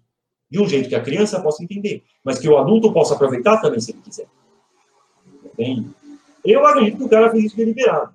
Uma vez eu vi uma entrevista com ele, ele falou, não, o pessoal fala que é muito bom o meu trabalho, eu sei que ele falou, olha, eu faço o meu trabalho para as crianças. É para eles que eu faço. Não é para adultos. Os adultos gostam também, mas eu faço para os pequenos. Você entende? Então, esse tipo de coisa, você fala, cara, eu acho que isso aí é deliberado. Você entende? Né? Mas, assim, por exemplo, Hollywood, você vai procurar alguém assim, cara, puta, esqueça, não tem. Não tem. Eu não sei de ninguém. Eu acho que, assim, acidentalmente acontece. Acidentalmente. Né? O cinema europeu nem se fala, cara, porque tá, uma, tá muito ruim. O cinema europeu é tá virando tipo cinema brasileiro, só suruba e coisa ruim. Né? É só é, pedofilia, é só esse tipo de coisa que os caras ficam mostrando que é isso que eles querem. É isso que eles querem que aconteça. Né? Então, é, começa a ficar um, um tipo de, de arte cinematográfica muito ruim. Na música nem se fala. É, a música ela só é feita para despertar aquilo que tem de pior em de mais impulsivo que tem em você. É, aquilo de mais passional, aquilo de mais degradante, aquilo de mais baixo nível. É só para isso que serve a música. Né? Ah, a música ela tem o seu propósito, mesmo as músicas agitadas, elas têm o seu propósito. Tem, dá para você usar. Entendeu? Eu mesmo uso. Tem umas vezes que a Stephanie dá o crise, ela começa a ouvir umas porcarias, eu falo, cara, para de ouvir essas merdas. Você quer ouvir, vai contaminar a cabeça dos nossos filhos com essas merdas. Para de ouvir isso. Vai ouvir coisa boa. Tá? Ouvir coisa melhor. Ah, você quer música popular, quer mais bonita? Cara, você vai ouvir Simon e Garfunkel, entendeu? Bob Dylan. Você entende?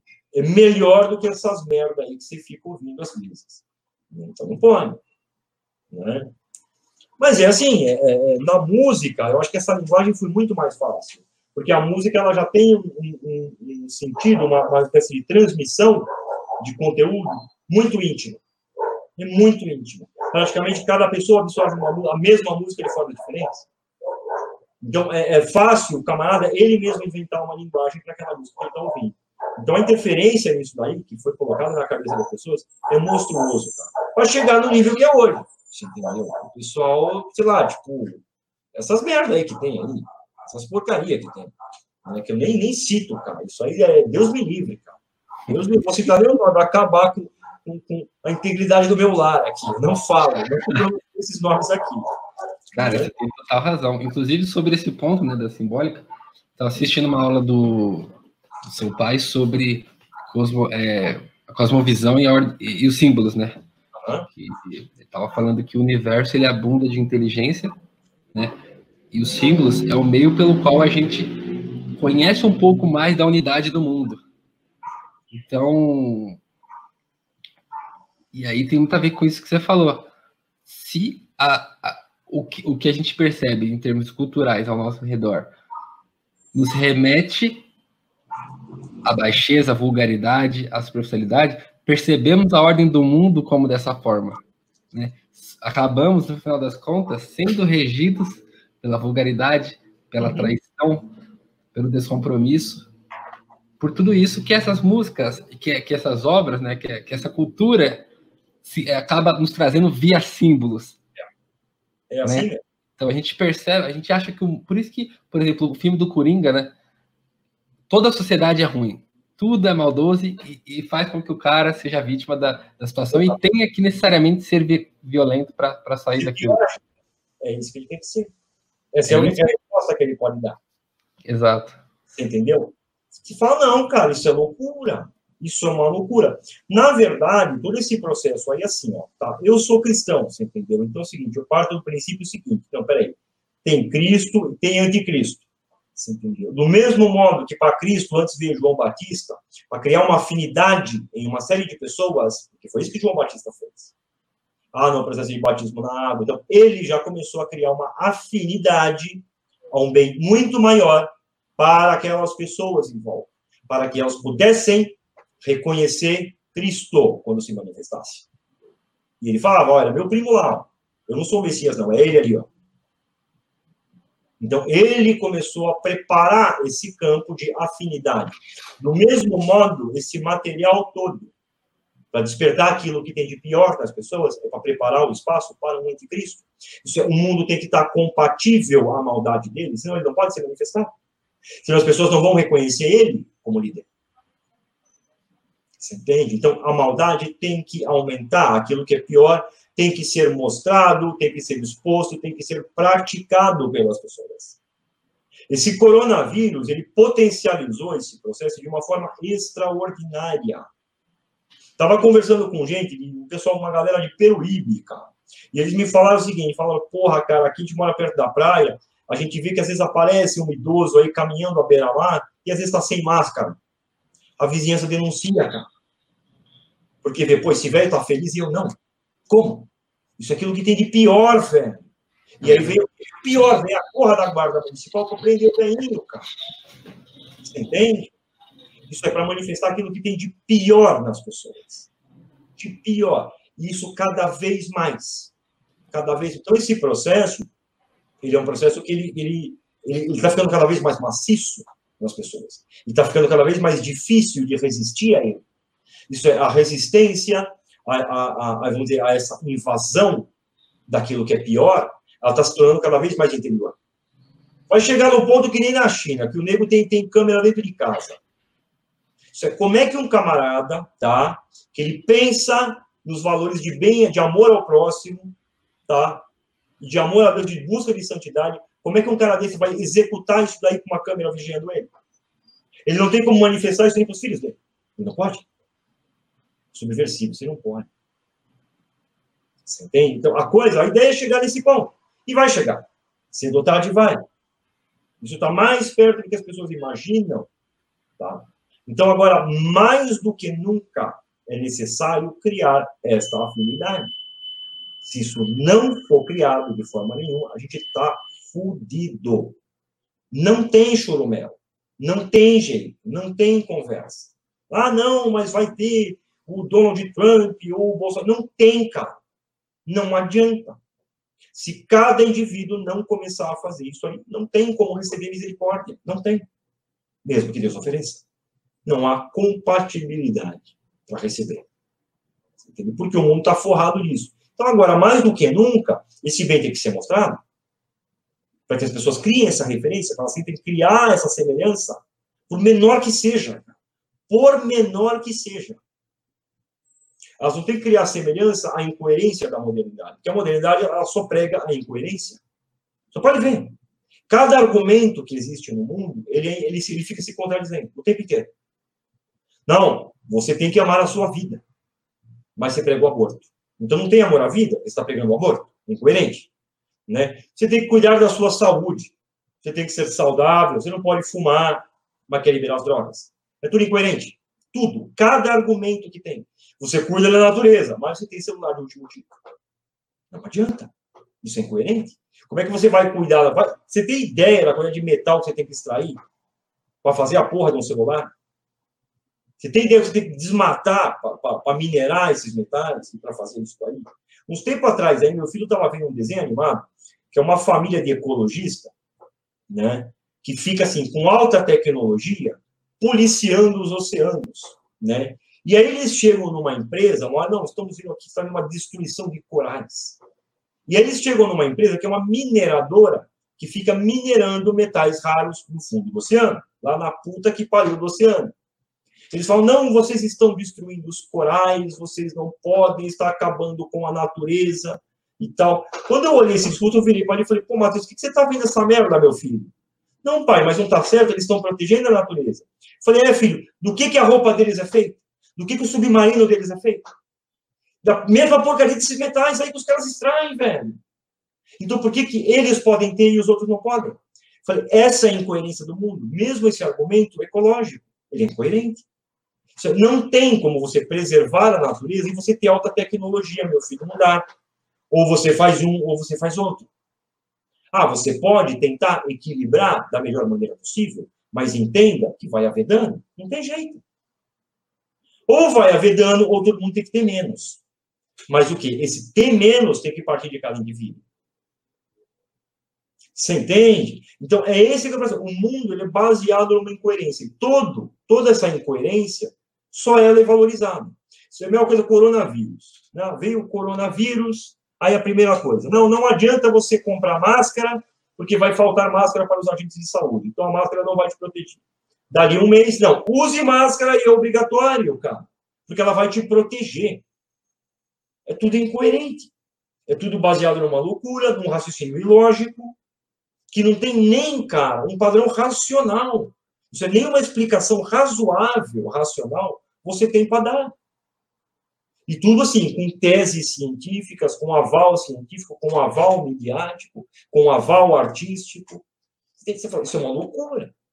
Então, essa loucura, essa incoerência, ela tem que crescer. Para chegar ao quê? O pai dos incoerentes. É aquele que todo mundo vai ver que não é o Messias, porque não tem a menor possibilidade de ser o Messias, mas todo mundo vai falar: este é o nosso Messias. Né? É o que está lá no Apocalipse. Né? Então as pessoas vão dizer: a besta nos governará. Não são os governos que vão dar poder para a besta. Né? Não são os poderosos, não, é o povo, são as pessoas que vão dar de livre e espontânea vontade. Você entende? Então tem que levar as pessoas a, a, a viver essa incoerência. Eles têm que viver cada vez mais essa incoerência e achar ela perfeitamente normal. Não, isso aqui é normal, é assim mesmo que é a vida. Entende? Então, assim, a gente está num, num, período assim, muito crítico em relação a isso. E, sinceramente, eu tenho dois filhos pequenos. Isso, eu não quero que eles cresçam nesse mundo. Eu realmente não quero. Tá? Eu prefiro, eu prefiro, realmente. Não, cara, cresce num mundo assim, de miserável, mas contanto que as pessoas busquem esse bem. Prefiro. Do que num mundo rico que cada um só pensa em cima. Aí ferrou. Você entende? Ferrou. É, é, isso assim, é, o Brasil, eu vejo sempre o Brasil como uma espécie de, de misericórdia de Deus. Eu acho que Deus sempre tem uma certa piedade do Brasil. Né? Então, nada aqui dá certo. Nada. É impressionante como nada nessa porcaria dá certo. Nem o bem e nem o mal. Né? Então, você casa nos anos 60, né? os comunistas estão dominando o Brasil. Aí veio o regime militar, não, vamos acabar. Aí os planos dos comunistas deu errado, porque veio os militares e interferiram. Chega os militares, não, vamos acabar com o comunismo. Deu errado o plano deles também. Aí os comunistas subiram no poder, vamos ficar aqui para sempre. Também deu errado. Tudo dá errado. Tudo. Você cata um mensalão, cara, fala, meu, como é que deu errado isso daí? O negócio era um truque de gênio. Isso é, se você não tem apoio, você compra ele. Maravilha. Com grana limpa, tudo desviado, ninguém vai ver. Deu errado o plano. Tudo dá errado aqui. Nada dá certo nessa merda aqui. Então, isso daí é uma espécie de misericórdia de Deus. Que ele, eu acho que Deus fala o seguinte: olha, é melhor vocês serem corruptos do que vocês serem maus. Porque da maldade eu não tenho como curar. Mas da corrupção dá para vocês dar um jeito. Eu posso tolerar isso daí, eu posso perdoar isso. Isso é possível de ser perdoado. Então, de certo modo, há uma, essa proteção aqui. Isso aqui nunca teve nada. Você nunca teve um herói decente, você nunca teve um santo decente. Nunca teve. Um São Francisco, alguém de calibre grande. E são santos menores, em sua maioria todos importados. Né? A gente, ah, não, fulaninho veio de tal lugar, veio para cá para Brasil. Aí aqui era santo. Sempre. A, maior, a imensa maioria. Sempre. Importado. Então nunca teve nada, cara. Cara, a gente nunca teve um grande cientista. Né? A primeira, a gente teve aí alguns bons escritores, teve, algum, teve uma chance de crescer um pouquinho de cultura, só um pouquinho. Né? Mas mesmo isso também deu errado. Dá tudo errado aqui. Tudo. É impressionante. Entende? No entanto, tem uma coisa que não dá errado no Brasil, que é essa atitude individual. Toda vez que começa-se a fazer esse tipo de atitude individual, que o cara começa a nascer de dentro dele, a coisa dá certo. A coisa vai para frente. Entende? Então, assim, que isso seja contado, cara. A gente não, não adianta de tentar trabalhar naquilo que a gente é ruim. A gente tem que trabalhar naquilo que a gente é bom, naquilo que a gente sabe fazer. Cara, eu não vou me meter, você entendeu, em física e química, porque eu sou péssimo nisso. Apesar de eu gostar, eu sou péssimo, sempre fui. Você entende? Não vou me meter nisso, cara. Não, o meu negócio é arte, então eu vou fazer arte, cara. Ah, eu gosto de, gosto de criança, então eu vou fazer brinquedo. A gente faz aquilo que é bom. Né? A gente vai investir naquilo que Deus deu, nos talentos que Ele deu. Ó, tá aí meus talentos, aí você tem que usar, chapa. Usa esse negócio aí, não vai enterrar. Usa. Então a gente tem que investir nos talentos, não naquilo que a gente não tem, na nossa própria miséria. E infelizmente é aquilo sempre é forçado a dividir. Não, você tem que dividir as suas misérias. Né? Muita gente chega aí para casar, né? chega rapaziada e fala, ah, pô, quero casar e tal, não sei o quê, mas eu não acho alguém compatível. Tal. Por que você chama de alguém compatível? É alguém do jeito que você quer? É uma pessoa que ela vai suprir as minhas necessidades, tá, mas e você? Se por acaso alguma vez você pensou o seguinte, não, peraí, eu quero achar uma pessoa para que eu supra as necessidades dela. Alguma vez você pensou isso? Não, é sempre o contrário. É isso, cara. A vida se trata daquilo que tem a oferecer e não daquilo que você tem que tomar. É mais ou menos isso daí. Cara, legal. Gosto muito como você consegue ir longe, assim, ainda manter todo, toda a linha do, da conversa. Cara, fantástico. Mas ainda tenho bastante pergunta aqui para fazer. Cara, vamos lá, vamos lá. Cara, é, o que, que é astrologia? Né? Eu vejo que você fala bastante sobre esse tema. O que, que exatamente é astrologia? E por que que tanta gente hoje em dia trata quem estuda esse tema com bastante desdém? Assim, cara, olha, a astrologia, ela, a astrologia grega, que é essa daí que a gente conhece principalmente, que é a que veio aqui, né? Tem outras, tem astrologia judaica, tem astrologia islâmica, tem indiana, tem o cacete a quatro, né? Uh, a chinesa mesmo. Assim, a astrologia grega que a gente conhece, na verdade, ela é um compêndio, eles misturaram, assim, de uma série de outras culturas. Você entendeu? Na verdade, ela é um sistema narrativo de manifestações da própria alma humana. Era isso. Mostrando aspectos do indivíduo. Tá? E realmente, de acordo tá, com a posição que o céu está naquele momento, é como se algo fixasse dentro. Daquela forma.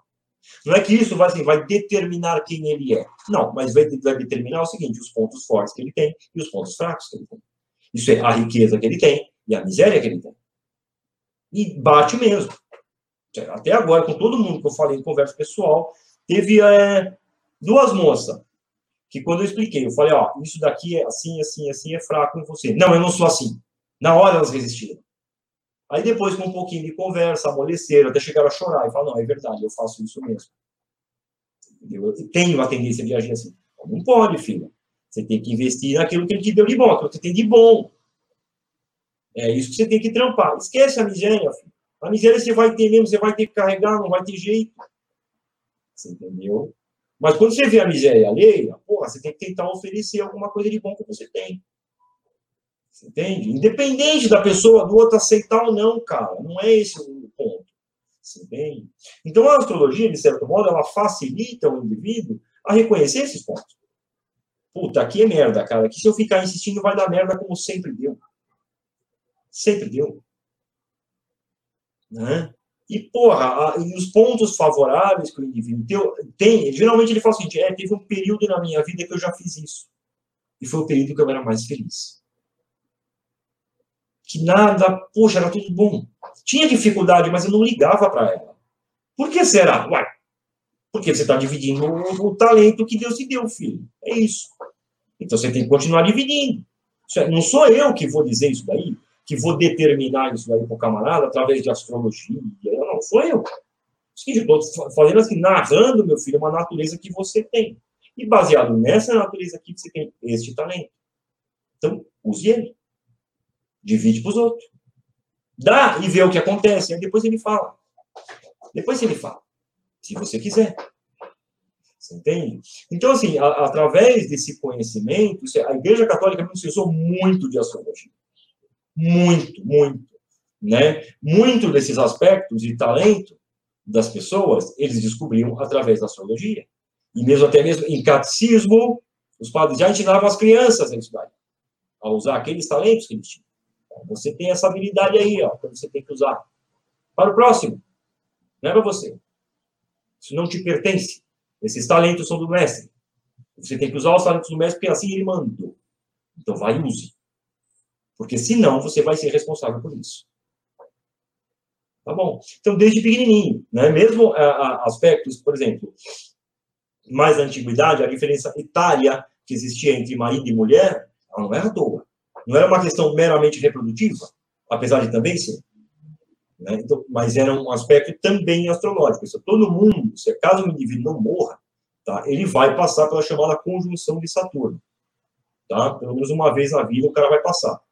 Né? Se ele não morrer antes. Que é por volta dos 30 anos de idade. Então, o indivíduo ele passa por um, uma espécie de conjunção que todas as dificuldades que ele tem, ou tudo que ele vê de si mesmo, simplesmente desaparece. Ele perde o chão dele. E a pessoa, de certo modo, ela não sabe mais quem ela é. Né? Então, ela tenta redefinir esses padrões, porque geralmente, por volta dos 30 anos de idade, o indivíduo tenta redeterminar a sua vida. Isso é comum em todo mundo. Então, às vezes, a pessoa muda completamente. Né? Larga o casamento, larga a família, muda de emprego. Ou então o cara aceita a vida como uma espécie de frustração. Não, eu sou um bosta mesmo, eu não vou conseguir merda nenhuma mesmo. De certo modo, essa conjunção, ela é uma chance que o indivíduo tem. Isso é, vamos dizer o seguinte, que desde o nascimento até os nossos 25, 26 anos de idade, é como se a gente formasse o nosso ser. Então, é como se fosse uma massa de argila que a gente moldasse, baseado naquilo que a gente idealiza ser, ou naquilo que a gente quer ser, ou naquilo que a gente percebe que a gente é. Então, o indivíduo nessa idade, ele tem uma tendência a ser mais inconsequente, ele acha que a vida vai ser daquele jeito para sempre. Então é uma época de aventuras, de desafios, que a pessoa não tem medo do desconhecido, ela enfrenta. Aí vem a conjunção de Saturno. Isso é tudo aquilo que o cara criou sobre si mesmo, vira pó. Na hora. Ele fala, cara, eu não sou nada disso. Eu não sou nada disso. Mesmo porque o tempo começa a me cobrar. Porque realmente isso acontece. O indivíduo, sim, na faixa dos 20 para os 30, ele já percebe a primeira mudança física que ele tem. Na hora. Ele fala, opa, peraí, eu não tenho mais aquele físico de antigamente. Percebe mesmo, é assim, do dia para noite. A Stephanie, quando chegou nos 30, eu falei, ah, você vai ver, cara. Você fica tirando sarro da minha cara, porque eu sou 10 anos mais velho que ela, né? Falei, cara, você fica tirando sarro da minha cara, porque eu já sou tiozão, você vai ver quando chegar a tua hora. Ah, eu não, tô nem aí, eu faço acontecer. Quando chegou, ela falou, ai, minhas costas. Foi a primeira coisa. Ai, minhas costas. Eu falei, agora você tem que se cuidar, filho. Porque se você não cuidar, vai, vai quebrar tudo mesmo. Né? Então, existe essa mudança que dá no indivíduo e ele percebe isso com clareza, e mesmo interiormente. Então, ele percebe, pô, se eu sou um cara da zoeira, eu não vou poder zoar para sempre. Ele percebe. Muda, muda mesmo. A forma que o indivíduo vê de si. E é mais ou menos que uma chance do camarada ele se redefinir. E se nesse período ele, assim, ele, vamos dizer, ele afirmar o compromisso que ele tem com o bem, apesar de ele não enxergar esse bem, ele vai ter uma tremenda dificuldade de enxergar esse bem. Mas ele simplesmente ele plantar esse desejo na cabeça dele, ele ficar firme durante esse período. Quando ele sai dessa conjunção, ele consegue realizar aquele bem. E ninguém vai segurar ele. Ele percebe que aquele bem faz parte dele. Ele fala, ele vai passar na cabeça dele e fala, eu sempre fui assim. Eu sempre fui desse jeito. Mas não é. Então o indivíduo tem uma chance de mudar. Então a astrologia, ela, vamos dizer, ela vai dar esses, essa base para o indivíduo, para ele mais ou menos saber o que fazer. Então não adianta o indivíduo ele passar, por exemplo, por essa conjunção e ele continuar desejando as melhores coisas. Porque quando terminar essa função, é isso que ele vai tentar buscar na vida dele. Isso não vai trazer satisfação para ele e nem alegria. Vai trazer infelicidade, tristeza, mágoa, mais desejo ainda. Isso ele não vai realizar. Então, muitas vezes o cara chega no final da vida e ele não é nada daquilo que ele gostaria de ter sido. Absolutamente nada. E tem uma tristeza muito grande disso, uma mágoa muito grande disso. Ou então a ambição que não para, que é o que a gente vê em boa parte dos nossos políticos, que estão na faixa dos 60 anos de idade, 50 anos de idade. Isso é, eles não param mais. Eles só querem mais, mais, mais, mais, mais, mais. Eles não param. Isso é um desejo, uma fome insaciável. Não tem como saciar aquelas pessoas. Não tem como satisfazer aquelas pessoas. Não adianta. Entende? Então, é, é, é, em alguns casos, isso, isso fica grave. Isso é um indivíduo, ele acha que ele vai ter 15, 16 anos para sempre. Ele realmente acredita nisso. Né? E aí entra em processo de plástica, de, de remédio e tal, e tudo isso daí para manter isso, a possibilidade da realização disso, ou do tipo do simples consumo dessa juventude pelo máximo de tempo possível. Que é uma vida triste. A gente enxerga isso e fala, puta, cara, isso é uma vida deprimente, velho, que tristeza. Né? Isso é, realmente, o cara perdeu a vida inteira dele. É besteira. Né? Então, assim, a astrologia ela vai dar essa ideia, esse reconhecimento do indivíduo, da natureza dele. Tá? O aspecto que foi colocado, que sempre foi muito salientado na astrologia, é esse aspecto de previsão de futuro. Então, através de uma série de aspectos que o indivíduo vê que estão agora, baseado nos aspectos que virão daqui dali X tempo, ele pode mais ou menos tá, que relacionar determinadas atitudes de uma coletividade, ou de uma tendência, ou mesmo de um, próprio, de um único indivíduo. Ele pode fazer isso, dá para fazer isso. No entanto, o perigo disso está em o indivíduo ele determinar as ações dele baseado nesse conhecimento futuro que ele vai ter. Ah, isso vai dar merda. Isso dá merda. Isso dá errado. Foi isso que a igreja proibiu. Isso daqui é, é, é, é, Cara, é previsão de futuro. Isso aí não dá. Porque realmente isso não dá. Não tem como você usar. Você fica louco. Já conheci muita gente que começou a fazer isso daí, se usava disso daí, e assim, ficou assim, a meio passo da insanidade completa, do tipo assim, eu, tipo, não, eu sou Napoleão. Louco desse tipo. De achar que era Napoleão mesmo. Você entende? Então, isso é o perigo muito grande que tem na astrologia. Tá? E devido ao excesso de uso disso daí, assim, de má interpretação que a gente vê na maior parte dos astrólogos em relação ao futuro, tanto que eles falham miseravelmente em relação a isso, né? Ela caiu em descrédito, em total descrédito. Você entende? E perdeu-se o seu, o seu sentido, o seu propósito. Então é o seguinte, peraí, é uma forma de linguagem para você conhecer os seus próprios talentos, meu filho de suas próprias deficiências. Não adianta. Ó, aonde você é ruim, meu filho, não adianta você se esforçar para tentar resolver. Não é a sua natureza. Você tem que o quê? Usar naquilo que você é bom. Ó, você é bom nisso daí. E geralmente quando eu converso com as pessoas, porra, geralmente não, assim, mas 100% das pessoas que eu conversei até agora, elas falam, poxa, eu nunca achei que isso daí fosse uma coisa boa que eu tenho, já que é tão fácil para mim fazer. Eu falei, mas é exatamente por isso? Então, é isso que você tem que dividir. Né? Então, teve um camarada aí que, a gente, que eu conversei com ele, né? O indivíduo tinha, tinha uma determinada posição, que ele era muito, vou dizer, cheio de si do próprio afeto. Eu falei, velho, você tem que catar o seu afeto, você tem que dividir com as pessoas. Ele, uai, mas por quê? Eu falei, porque você tem demais, filho, você não sente falta dele. Não é todo mundo que é assim. Ele botou a mão na cabeça e falou, cara, a maioria dos meus namoros deram errado por causa disso. Porque as meninas chegavam para mim e falavam que eu era pouco afetuoso com elas. Eu falei, pois é. Porque você tinha demais. Então, como você não sentia a falta, você estava se lixando para o outro. Então, não, é isso que você tem que dividir. Você tem que dar para elas. Porque elas não são ricas isso. Não é todo mundo que é. Algumas pessoas sim, outras não. Então, divida essa riqueza que você tem. Falei, faz isso daí e depois você fala comigo. E depois você me responde. Para ver o que está acontecendo com você. E aí o cara vai ver a diferença dele. Então é esse que é o negócio. A vida vai se tratar daquilo que a gente tem a oferecer, por menor que seja. Porque geralmente a pessoa ela fica naquela falsa humildade e fala: Não, eu não tenho nada de bom oferecer a ninguém. Eu não tenho. Sim. Deus colocou essa natureza em todo mundo. Ele deu. Ele deu os talentos lá e falou: ó, gasta, usa. Usa isso daí. Para me imitar. Esses talentos é a própria centelha divina. É um pedaço dele que ele deu para você. Ele não deu um pedaço dele para você, para você guardar para si mesmo. Ele deu um pedaço dele para você, para você usar com o seu próximo. Necessariamente, se todo mundo fizesse isso daí, certamente se você cuidasse de alguém, alguém cuidaria de você também. Você entende? É isso que ele quer ver na humanidade. Isso é o mínimo, cara. É o mínimo do mínimo. Você entende? Isso não é assim, já não, o cara que faz isso daí, que ele começa a fazer isso ele vai virar santo. Não sei, mas isso é o primeiro passo. Se, se o cara não fizer isso aí, não tem chance de ele virar santo. Não tem. Então ele tem que fazer isso. Ele vai ter que dividir essa riqueza que ele tem.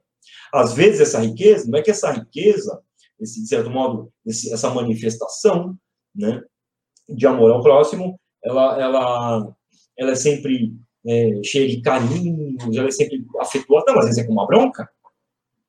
Isso aí, eu tenho que brigar com meus filhos, tenho que dar bronca neles, tenho que botar castigo neles. Eu não amo eles por isso? Pelo contrário. É exatamente porque eu amo que eu estou dando a bronca. Então, o amor ao próximo não é uma tolerância com a maldade. Não é? Não é uma conivência com ela. Isso é o amor ao próximo, muitas vezes ele tem que se manifestar com uma briga. Eu tenho que brigar. Por quê? Porque eu te amo. Assim como Jesus amava os mercadores do templo, ele não odiava os caras. Ele deu chicotada nos caras. Por amor. Ele não queria punir ninguém. Não, é porque eu amo vocês, meus filhos. E vocês vão se perder por causa disso. Então eu não posso permitir. Então nem sempre esse amor ele vai, vai se manifestar do jeito que as pessoas pensam que é o amor. Né? Mas essa é uma das, das questões da modernidade também. Ela redefiniu o sentido de amor. Amor virou uma coisa, não, você tem que sentir, você tem que. Não, não é nada disso. Filho. Amor é uma coisa tão natural, você entende? Quanto você dormir. É isso, é uma coisa natural que sai. Só que a diferença é o seguinte: você escolhe se você vai dar, você escolhe se você não vai dar. É de acordo com a sua vontade. A manifestação do amor, ela está através da vontade. Às vezes, ela se usa de uma linguagem do sentimento. Mas não é. É a vontade do cara. É ele que decide. Eu vou dar ou eu não vou dar. É meu ou eu vou dividir para os outros. Se é meu, então, cara, eu tenho que dividir. Você entende? A astrologia ela vai dar uma linguagem narrativa. Para o cara poder explicar isso daí. Você entendeu? Ela não tem lá, não, ah, não, a astrologia tem um fundamento místico. Então, não, não é. É, é uma partitura. A partitura é a música escrita. Tem gente que sabe ler, tem gente que não sabe. Se der uma partitura para mim, eu falar, puta, que merda é essa? Eu sei que é uma partitura, mas eu não sei o que significa. Para um, alguém que entende, ele vai o quê? Ele vai ver a música, ele vai ler a música, ele vai ler os sons. Então, mesmo humano. A astrologia ela é uma partitura em relação a uma série de aspectos da alma, da alma humana. Ela é isso. Na verdade, é isso. Então, mas baseado, de fato, baseado nisso daí, com base nesses aspectos naturais, de fato, às vezes você pode prever eventos futuros. Tá? De acordo com aquilo que é observado agora, dá para fazer isso daí. Não é uma coisa que eu faço. Né? Não com constância. Mas, por exemplo, então, meu filho mais novo, ele tem, eu sei que ele tem um aspecto aqui que eu falo, cara, ó, é o seguinte, se não tratar ele agora, isso aí, se não dar um caminho para ele agora, quando ele crescer vai ser muito difícil. Ele vai sofrer muito. Então é melhor dar um caminho agora, mesmo que eu tenha que brigar com ele. Você entende? Tá dando certo. Tá dando certo. Tá funcionando. Ele mesmo fica melhor. Ele fica mais feliz. Você entende? Então, é disso que se trata. Ah, você quer dar. É, é, ah, eu quero que meus filhos sejam felizes. Você quer que eles sejam felizes, filho? Então você tem que mostrar para eles isso aí. Você tem que mostrar essa natureza para ele. Falar, meu filho, você tem esse bem aqui. Aprenda, meu filho, a dividir esse bem com os outros. O quanto antes. Quer dizer, aí você vai ser feliz. Filho. O resto da sua vida, filho, aquilo que você vai fazer, aquilo que você vai ganhar, tá? Com quem você vai casar, isso daí, meu filho, isso aí, isso aí é, é Deus, filho. Nós somos seres do presente. Não somos seres do futuro. O futuro a Deus pertence. Ele já falou isso já, já, já, explicou essa situação. Não, a gente vive hoje, cara. E hoje, o que, que você pode fazer de bem? Ah, é isso aqui que eu faço? Não é que você não deve pensar no futuro, lógico. Você, ah, não, pô, vou fazer uma poupança aqui, um negocinho para me comprar uma casinha no futuro, para estar tá legal. Tudo bem, filho, pode fazer. Mas entenda que não é isso que vai te dar felicidade. Não é isso que vai te dar segurança do amanhã. Não vai. Né? A gente fica imaginando, né? a quantidade de nazista, por exemplo, que antes da ascensão do nazismo, estava pensando isso daí, no futuro, e perdeu tudo. Quando vem a nazismo, confisca dos judeus aí, ó, tira tudo deles. Cadê todo aquele planejamento que eles, que eles tinham? Cadê toda aquela visão de futuro, que está tudo seguro, está tudo perfeito, tudo por água abaixo? Então, isso daí não dá segurança de futuro para nós, dá uma ilusão. Né? O ser humano gosta de brincar, ele gosta, ele gosta de ser senhor do próprio destino, mas ele não é. Ele é um servo. Então, sirva bem. A astrologia vai ajudar o camarada a servir melhor. Cara, e para quem quer aprender astrologia, assim, quais são os caminhos mais confiáveis que você indicaria? Cara, hoje em dia, acho que o cara aprender tecnicamente a astrologia, e muitos aspectos com maior profundidade, é o, o curso que o, que o Marcos Monteiro dá. O curso dele é muito bom. Eu cheguei a ver só uma aula, assim, mas o curso dele é muito bom. O Gugu deu um curso sobre isso aí, mas tem aí uma galera aí que está aprendendo melhor, né? E assim, melhorando essa narrativa, né? De como explicar melhor. A ideia que eu tive foi assim, foi que eu aprendi astrologia assim. Foi assim que minha mãe me ensinou. Você desde pequeno. Mãe, o que, que é essas histórias de mitologia? O que, que é esse negócio de astrologia que você fala? É a mesma coisa? É. Eu falei, mas como? Ela falou, ah, filho, sabe a forma que esses deuses aí, que os heróis, eles agem? Você era pequenininho, devia ter acho que uns sete anos, estava aprendendo a ler, né? Sete, oito anos. E eu lia aquelas histórias de mitologia, achava aquilo fantástico, achava o máximo. Aí ela falou, pois é, filho, esse comportamento dessas criaturas aí, dessas pessoas aí, são comportamentos que tem dentro de você. Eu falei, pô, o que é isso? Fiquei anos pensando sobre isso daí. Mas chegou um momento que realmente eu concluí isso. Eu falei, porra, é verdade. Isso é uma natureza que a gente tem? É essa narrativa aí. É as duas histórias, às vezes, até sem pé nem cabeça. Não sentido. Você fala, pô, que coisa maluca, cara. Que que é? Por que, que eles tiveram essa atitude e não aquela? Por que, que determinados deuses têm essa postura, sempre essa postura, por pior que seja? Por quê? Porque ele está tratando de uma natureza humana, de um aspecto da natureza humana. Entendeu? Então, assim, é, é, é, hoje em dia eu falo, pô, tem o curso do Marcos, né? Eu dei essa visão aí de mitologia e astrologia para o pessoal entender um pouco esse comportamento. Porque, às vezes, tecnicamente, eu via que muita gente não entendia. Não entendia. Então, o cara, não, ah, catava lá o comportamento. Ah, o comportamento de Hades, ele é assim, uma coisa meio tabelar. Assim, entendeu? O contexto explicativo. E eu via que a pessoa não conseguia entender. Eu falei, não, às vezes o indivíduo ele consegue entender uma coisa através de uma historinha. Através de uma historinha, ele consegue entender um conteúdo muito maior. Um comportamento muito maior. Né? Então, é, é, é, por exemplo, vou falar aqui até um, um aspecto do curso, né, que ele falou, né, que não, nem era para falar. Acho que esse ele vai brigar comigo, mas eu vou falar, não tem problema. Né? Então, Ares. O que é Ares? O que é o signo de Ares? Por que, que ele. Qual é o comportamento dele? Ah, tudo bem, pode dar toda uma explicação. Falei, não, Ares é Aquiles. O comportamento de Aquiles é o comportamento de Ares. Então, Aquiles, durante a vida dele, você vai achar que, ora, ele manifestou como se ele tivesse só o Sol em Ares. Ora, ele se manifesta como se ele tivesse só o Mercúrio em Ares. Ora, ele se manifesta com Saturno. Ora, com a Lua. Então, no comportamento da vida dele, a gente vai ver diferentes manifestações do signo de Ares e da casa 1. É isso. Quando eu falo isso, eu penso, opa, nossa, meu Deus do céu, é isso? É isso daí. O camarada começa a ler o que é a história de Aquiles e ele começa a ver e falar, puta, cara, é isso mesmo. O próprio Ariano, ele começa a perceber e falar, puta, cara, eu sou assim mesmo. Tem esse processo de impulsividade. Então, Aquiles, que ele era impulsivo, no entanto, ao mesmo tempo, ele conseguia ser uma pessoa extremamente dócil e gentil, passivo, como um carneirinho. E, de repente, virava assim, uma fúria incontrolável no campo de batalha sempre com, com um comportamento é, inconsequente. Então, em uma das histórias de Aquiles, por exemplo, ele está lá durante a Guerra de Troia e aparece uma Amazona para lutar com ele. Na hora que ele olha para ela, ele se apaixona por ela, na hora. E durante aquele processo da batalha, que ele está aqui lutando com ela, ele visualiza quase que uma vida inteira dele com ela. Você entende? Isso é a postura dele, como ele seria. Você seria Vênus nesse momento, que é a imaginação. Vênus vai representar a imaginação humana. Então ele imagina Ares, isso é o indivíduo, a minha postura, eu. O que eu sou? Ares. É isso. É, é, é o próprio indivíduo. Então ele imagina a vida inteira que seria, até da família que ele poderia criar com ela, e de quão feliz ele seria. No entanto, ele volta para um aspecto de dever. Não, eu tenho um dever aqui a cumprir. Eu tenho que matar ela. Porque ela é minha inimiga. Dever. Né? Então o quê? Não, vou usar a minha vontade, Júpiter. Ele vai matar ela. Depois que ele mata ela, ele começa a chorar.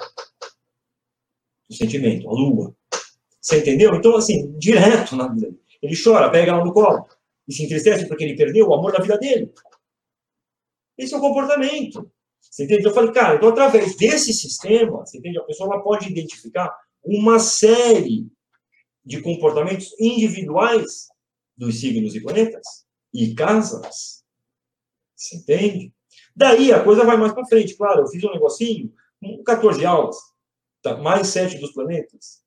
Eu falei, não, é um negócio simples, ele vai dar uma base para vocês. Isso é com essas poucas historinhas vocês podem tirar esse conteúdo aqui. Agora cabe a vocês conseguirem identificar. Vocês querem um complemento disso aqui? Cara, vai lá no ICLS, lá tem os cursos lá, vê o que vocês podem fazer lá. Vê se eles recomendam alguém aí que pode fazer. Isso é, eu não tenho uma ligação direta com o ICMS, apesar de ser dos meus irmãos. Você entendeu? Mas não tem uma ligação direta lá, no curso lá. Você entende? Mas gente está sempre conversando. Né? Então eu falei, ó, isso aqui vai dar uma base de uma ideia comportamental. Como que eles se comportam, esses signos aqui, de acordo com os planetas. Né? Então foi uma visão um pouco diferente, um pouco diferente da média. Né? Essa visão, de certo modo, ela já foi dada por outras pessoas, né? mas ela nunca foi muito bem explorada e nunca muito bem assim definida.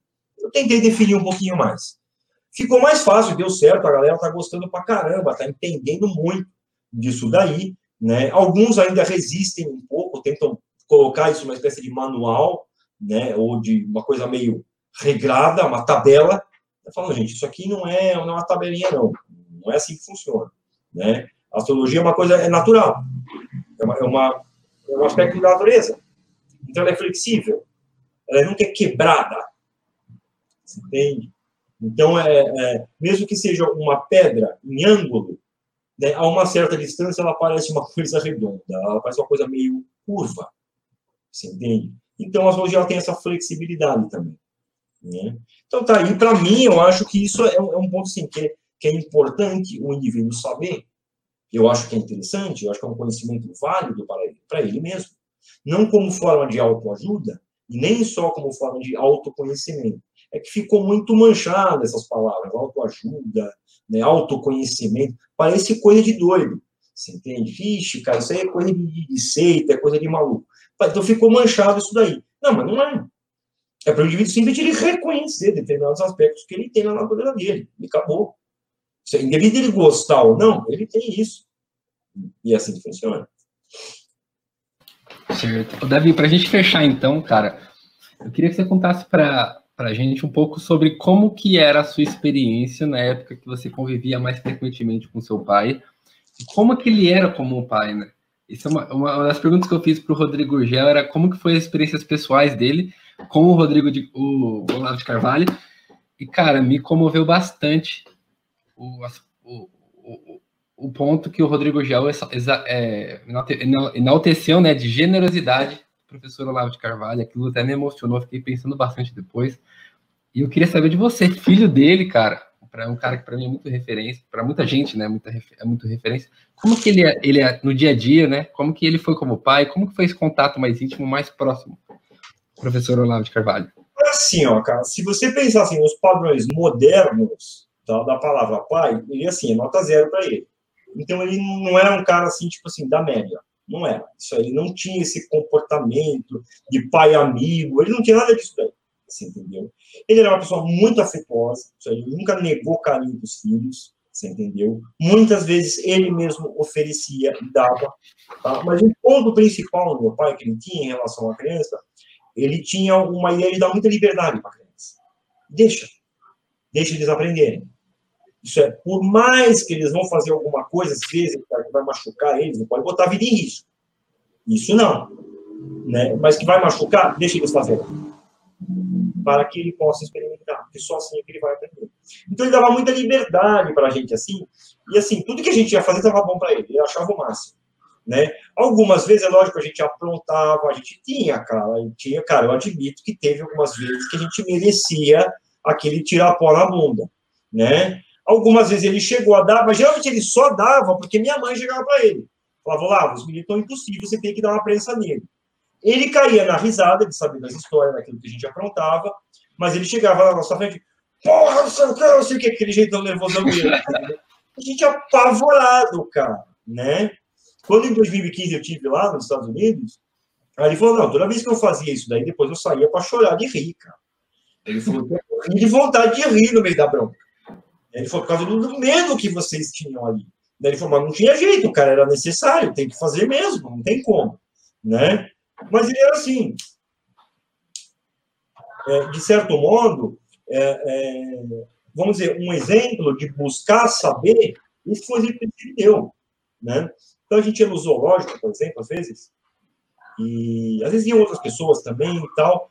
Meu pai levava uma mala de livro, cara, uma mala de viagem de livro. Aí ele ia com a gente, que ele queria ver lá dois ou três tipos de animal, que ele queria ver.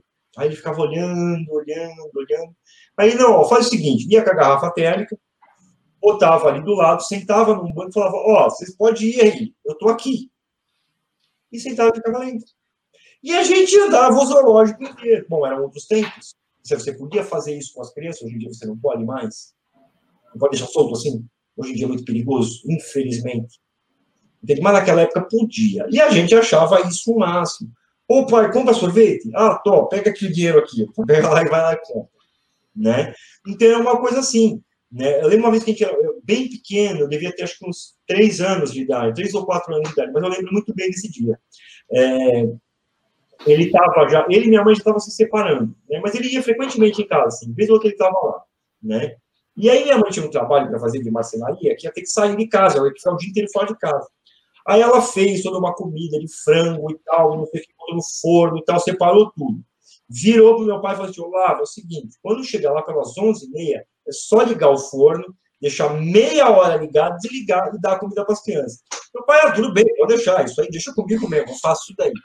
Bom, quando chegou assim, mais ou menos lá pelas duas horas da tarde, digo, pai, a gente está com fome.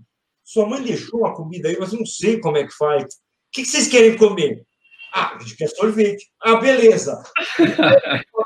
cara, ele comprou, cara, 800 picolés, velho. Ele deu picolé para a criançada da rua inteira, cara. A gente se entupiu de picolé. Entende? Então era esse tipo de gente. Entende? Muita gente pode falar, nossa, mas que responsabilidade. Cara, eu não vejo assim, de jeito nenhum. Isso é, eu nunca esqueci. Eu tinha três anos de idade, galera. Eu nunca esqueci disso. Você entende? Poxa, isso foi uma coisa muito boa que eu passei com meu pai. Você entende? É esse aqui é o negócio. Ah, então, sei lá, se ele viu lá a inocência das crianças, pô, cara, eu vou enfiar um monte de comida. Às vezes ele não quer comer, ele quer comer picolé. Deixa, eles fazer. Então ele é assim, é assim até hoje, cara. Ele é assim até hoje. Você entendeu? Né? Qualquer coisa que. Pô, vamos comer uma coisa. Pô, legal, vamos lá. É que hoje em dia é mais, tem mais assim, é um pouco mais requintado, não é só picolé. Mas às vezes dá vontade de picolé também. Né? Então, assim, é, é, é ele deixa muito.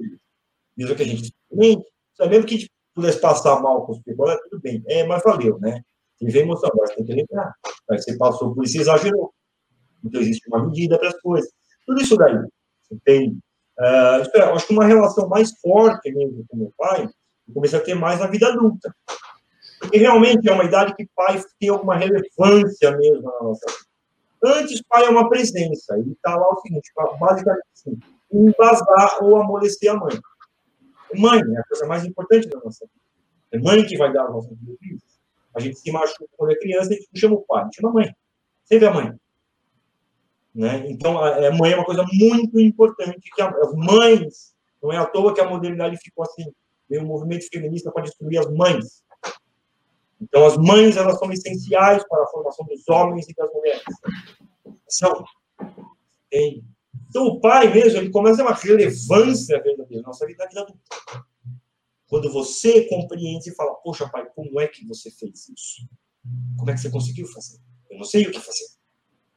Aí o pai vai e vem divide a sabedoria dele, divide a experiência dele, para que você possa aprender realmente. Né? E aí meu pai mesmo fala, ele fala, é, mas criança, criança, criança é legal. Ele falou, mas não é muito interessante, porque não tem muito que você possa conversar.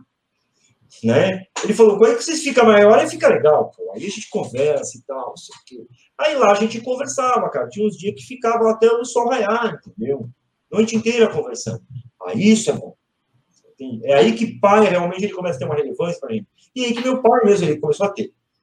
Né? Então, assim, muitas vezes, não tantas assim, mas se eu tenho determinadas dúvidas, eu não sei como resolver, aí eu falo, cara, vou tentar falar com ele. Né? Às vezes, tal, eu cato, vejo lá e falo, peraí, deixa eu ver primeiro, vamos ver o que está na aula, a última aula, o que, que foi. Aí eu cato, assisto, eu falo, ah, já entendi, não precisa mais, já deu. Eu estou muitas vezes assim. Mas essa disposição, porque dos filhos eles querem aprender com os pais, sabem. Isso é independente, esse, esse é um, é um ponto sobre, sobre paternidade, que isso foi um ponto que minha mãe deixou isso aí muito claro. Os filhos nunca vão estar em posição de julgar os pais, por piores que eles tenham sido. O dia que vocês se tornarem pais, se forem pais, no mínimo 100 vezes melhor do que nós, aí talvez vocês possam falar alguma coisa. Até lá, você não tem essa moral. Então, nunca busquem criticar nem o pai de vocês e nem a mãe de vocês pelas escolhas deles. Porque certamente eles fizeram o melhor que eles podiam. Você entendeu?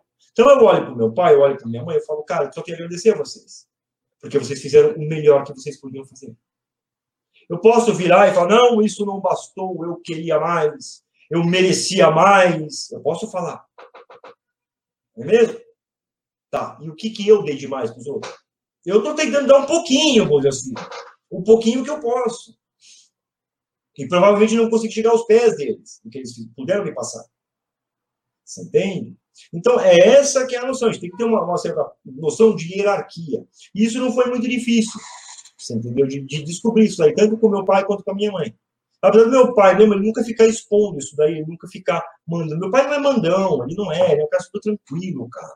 Ele não é brigão, ele não é mandão, você entendeu? A maior parte do que se tem hoje do, do, do Olavo de Carvalho, que se fala dele, é uma imagem midiática feita e falsa, que não condiz a realidade. Você, meu pai não é aquela pessoa. Ah, não, ele é um brigão. Que não, meu pai é um cara super disposto a conversar. É uma das pessoas mais dispostas a conversar que eu já vi na vida. Ele está sempre disposto. Ah, ele dá as crises dele, os brigão, é o jeitão dele, cara. Esse é o jeito dele. Mas como eu falei, ele não odeia aquelas pessoas, de jeito nenhum. Se aqueles caras for na casa dele e falar, pô, Lavo, foi mal, deixa pra lá. Esquece. Põe uma pedra em cima. Isso ele não é rancoroso. Isso ele não é, não. De jeito nenhum. Né? Ele não é rancoroso e tem facilidade de se arrepender. Né? Ainda quando, gente, quando eu tive lá, né, ele falou: Não, hoje em dia eu sou totalmente contra castigo físico em criança. Eu falei: Ah, mais ou menos. Eu falei: Eu não sou totalmente contra, não. Porque às vezes é necessário, às vezes não tem jeito. Ele falou: Não, não. Ele falou: Me arrependo muito de vocês ainda terem tomado uma sentada. Ele falou: Você apanhou de mim. Eu falei: Três vezes. Três vezes eu apanhei do meu pai. E eu admito, foi necessário. Hoje em dia eu vejo e falo, cara, eu precisava tomar mesmo para tomar, tomar uma cintadinha na bunda para tomar as ordens do lugar. E ele não batia para doer, né? Ele dobrava a cinta assim, deixava um porretinho desse tamanho assim.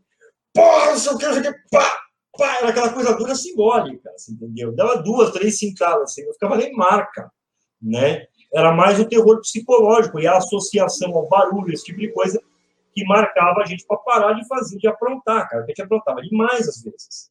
Você entendeu? Eu admito isso, né? Ele falou, pô, vocês que me desculpem, rapaz, pelo amor de Deus, pô. Eu acho que eu teria até, até apanhado talvez um pouquinho mais. Você entendeu? Mas tudo bem, Deus sabe melhor, ainda bem que não foi. Você entende? Então ele não tem nem dificuldade de se arrepender dessas coisas. Ele tem, né? Mas é um cara super legal, cara. Se um dia você puder ir lá conhecer e tal, vai. Vai mesmo. Cara, eu tenho muita vontade de, de um dia visitar o Olavo. Que não, não, não é muito daquilo que se pinta. Uhum. É um comportamento de um cara assim, cara, super normal, super comum. Você entende? Que gosta lá de arma. Agora é os trabucos dele, adora aquelas armas lá, aquela coleção. Pô, esse aqui, esse rifle aqui, que legal, esse aqui é da Primeira Guerra Mundial, foi atirado assim, não sei o quê, não sei o quê. Ainda funciona lá, pá, e mete o estilo. Ele adora aquilo. Você entende? Isso é, é, é, Então, é uma pessoa comum. Isso é por ele mesmo, cara. Eu acho que ele só faria isso, verdadeiro. Caçar ele não pode mais. Ele mesmo falou, pô, não posso caçar, cara, tô muito velho. Não tem como entrar em selva, nesse... não tem como mais fazer isso. É uma pena. Ele falou bem que eu gostaria né? Mas ele pode dar os tiros dele lá de vez em quando, ele dá lá, cata as águas e dá os tiros. Dia, todo dia ele tá dando os tiros. Né? Então, assim, é, no final, é uma coisa simples, de hábito muito simples, de costumes muito simples, você entendeu? Não é uma pessoa forrada de luxo, muita gente acha, não, o Olavo, ele, cara, vai viver um luxo. Que nada. A maior parte do dinheiro que ele ganha, cara, assim, tipo, uma boa parte do pessoal passa a perna nele. Né? Tava vendo o pessoal, ah, não, para ajudar o Olavo de Carvalho, compra os livros dele, que vai ajudar ele. Mentira, porque ele não ganha desses livros. O mínimo, aquele do mínimo, tá? se não me engano, ele ganhou 30 mil reais. Foi só. Ele nunca mais ganhou um centavo daquele livro. Caramba. É. Ele não fala isso para ninguém. Ele não fala. É, outros ficaram ricos com o nome dele. Muita gente ficou. Eu sei que muita gente ficou. Você entende? Esse foi um dos motivos pelos quais eu fiz aquela postagem. Para parar isso daí. Falar, peraí, gente. Porque senão já vai acontecer mais algum. E tá errado, cara. Isso aí não dá para continuar acontecendo. Tá muito errado. Então, não adianta. Ah, não, compra isso, faz isso do lado. Não vai, ele não vai ver a cor desse dinheiro. Ele nunca vê. Nunca vê. E ele não cobra. Ele não cobra. Tem gente aí que tem, um, tem uma pessoa no Instagram que tem, tipo assim, tem um perfil lá, o Carvalho, tem mais de um milhão de seguidores. E não é ele. E o camarada vende revista, vende adesivo, vende camiseta. Nunca, nenhuma vez, esse cara chegou para o professor e falou: Ô professor, tá aqui a sua parte? Porque eu estou vendendo o seu nome, a sua imagem. Nunca. E não custava. Nem que seja, assim, por um movimento assim de honra. Eu sei que o professor não pediu, porque ele não pediu. Ele não vai falar nada para o cara. Mas é uma questão que é um gesto de. É aquele negócio da vontade. Do indivíduo querer fazer. Não, peraí, vou fazer aquilo que é certo aqui, cara ou estou vendendo uma coisa que não é minha, você entende? Estou ganhando o rio das grandas, por que, que custa dar o dinheiro lá para o professor? E dá lá direto para ele, vai lá. Não é para paralelos. Para fulaninho, entrega para o professor. Ele não vai ver. A maior parte desse pessoal, ixi, cara, quantas vezes eu vi isso acontecer? Quantas vezes? E é terrível isso, tá? Porque não, pô, a gente tem que querer o melhor das pessoas e esperar o melhor delas. Mas, infelizmente, esse pior acaba acontecendo. Então, tem que parar. Né? De certo modo, se a gente percebe isso e se sente na responsabilidade de tomar uma atitude, a gente tem que tomar. Então, você entende? É isso que acontece. Então, o pessoal aí é o seguinte, gente. Comprar livro, na maioria, não vai adiantar muito, não. Não vai. Acho que tem um ou outro aí que ele ganha, tipo, sei lá, meio por cento do. É outro que vai ficar rico. Alguém mais vai ficar, mas ele não vai. É isso que acontece, é isso que acontece sempre. Né? Então, assim, ah, não, o Lauro Carvalho, o pessoal fala, não, pô, é um cara trilhardário que construiu um nome e um império para si. Não, o império está na mão dos outros. Ele tem um casebre. É uma casinha lá, simplesinha, não é nada assim requintado, é super simples, é um cara de hábitos super simples. Entende? É isso daí. É isso daí. E realmente, assim, nunca buscou na vida dele ficar acumulando posse. Nunca mesmo. Entende? Então, assim, as posses ficam tudo na mão de outro. Poucas pessoas tiveram o mínimo de honra de chegar lá e dar um pouquinho da parte dele. Entendeu? Então é isso daí, né? Mas estamos aí tentando, aí, vamos ver se a gente consegue reverter um pouco, desse, um pouco, pelo menos, desse quadro. Vamos ver. Cara, com certeza vai dar tudo certo, se Deus quiser. E ressaltando novamente, cara, eu sempre friso muito o Olavo aqui. Quando eu falei com o Gel, falei sobre o Olavo. Entrevistei também o Fábio Salgado de Carvalho. Uhum. Perguntei sobre a importância do Olavo na vida pessoal dele, porque eu acho muito triste o que estão fazendo com ele. E o cara, ele tem uma, uma importância enorme na minha vida. que ele fez por mim pessoalmente, não, não falo nem pelo Brasil, né, nem pela situação política, política que o Brasil hoje vive, que tem, também tem muito a ver, mas eu falo pessoalmente, sabe, com, com o meu espírito, com a minha inteligência, com a minha a vontade de, de ser mais do que eu, que eu era, de, de me posicionar realmente onde eu estava, que é o que eu falei para o Fábio, né? A coisa mais importante que o Olavo fez na minha vida foi eu olhar para mim e falar, cara, eu sou burro. E não no olhar deprimente, mas no olhar realístico. Realístico, né? E é perfeito, porque você fala, caramba, beleza, eu preciso fazer alguma coisa a respeito disso. A respeito, exatamente. Então, se um dia o Olavo, sei lá, se você estiver olhando esse vídeo, cara, muito obrigado. Entendeu? Muito obrigado do fundo do meu coração. espero que Deus nunca me faça um traidor, como muitas pessoas são. Eu quero retribuir pelo menos 0,0001% de tudo que o senhor já fez por mim. E eu espero um dia poder te visitar aí na Virgínia. Espero que essa mensagem chegue até o senhor. Muito obrigado. Se quiser, eu vou dar uma divulgada nesse negócio. Assim que ser publicado, eu dou uma divulgada legal nesse negócio aí, o máximo que eu puder. Show. Davi, cara, muito obrigado do fundo do meu coração por essa entrevista, cara. Já estamos aqui duas horas e cinco. Por mim, eu ficava aqui a noite inteira. Tranquilo. E, e cara, as portas estão abertas desse programa para a gente poder trocar mais ideia. Cara, você levou muito nível do papo aqui, muito bom, muito obrigado mesmo. E nos vemos em breve.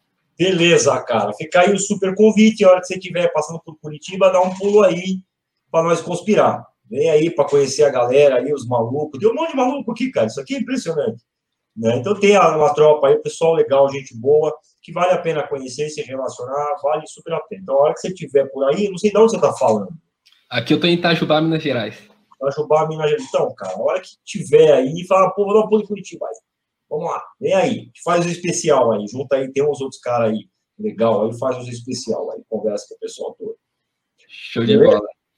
Certo. Pessoal, espero que vocês tenham gostado desse programa. Já estamos aí duas horas e pouco. Cara, papo rico, falando sobre astrologia, sobre símbolos, sobre cultura, sobre o Olavo de Carvalho. Cara, papo fenomenal. Se você gostou, comenta aí o que, que você achou desse episódio. Compartilha com a gente o que, que você aprendeu, o que, que você é, descobriu, o que, que você mudou de ideia. E é isso. Nos vemos então no próximo episódio. Um grande abraço e até breve.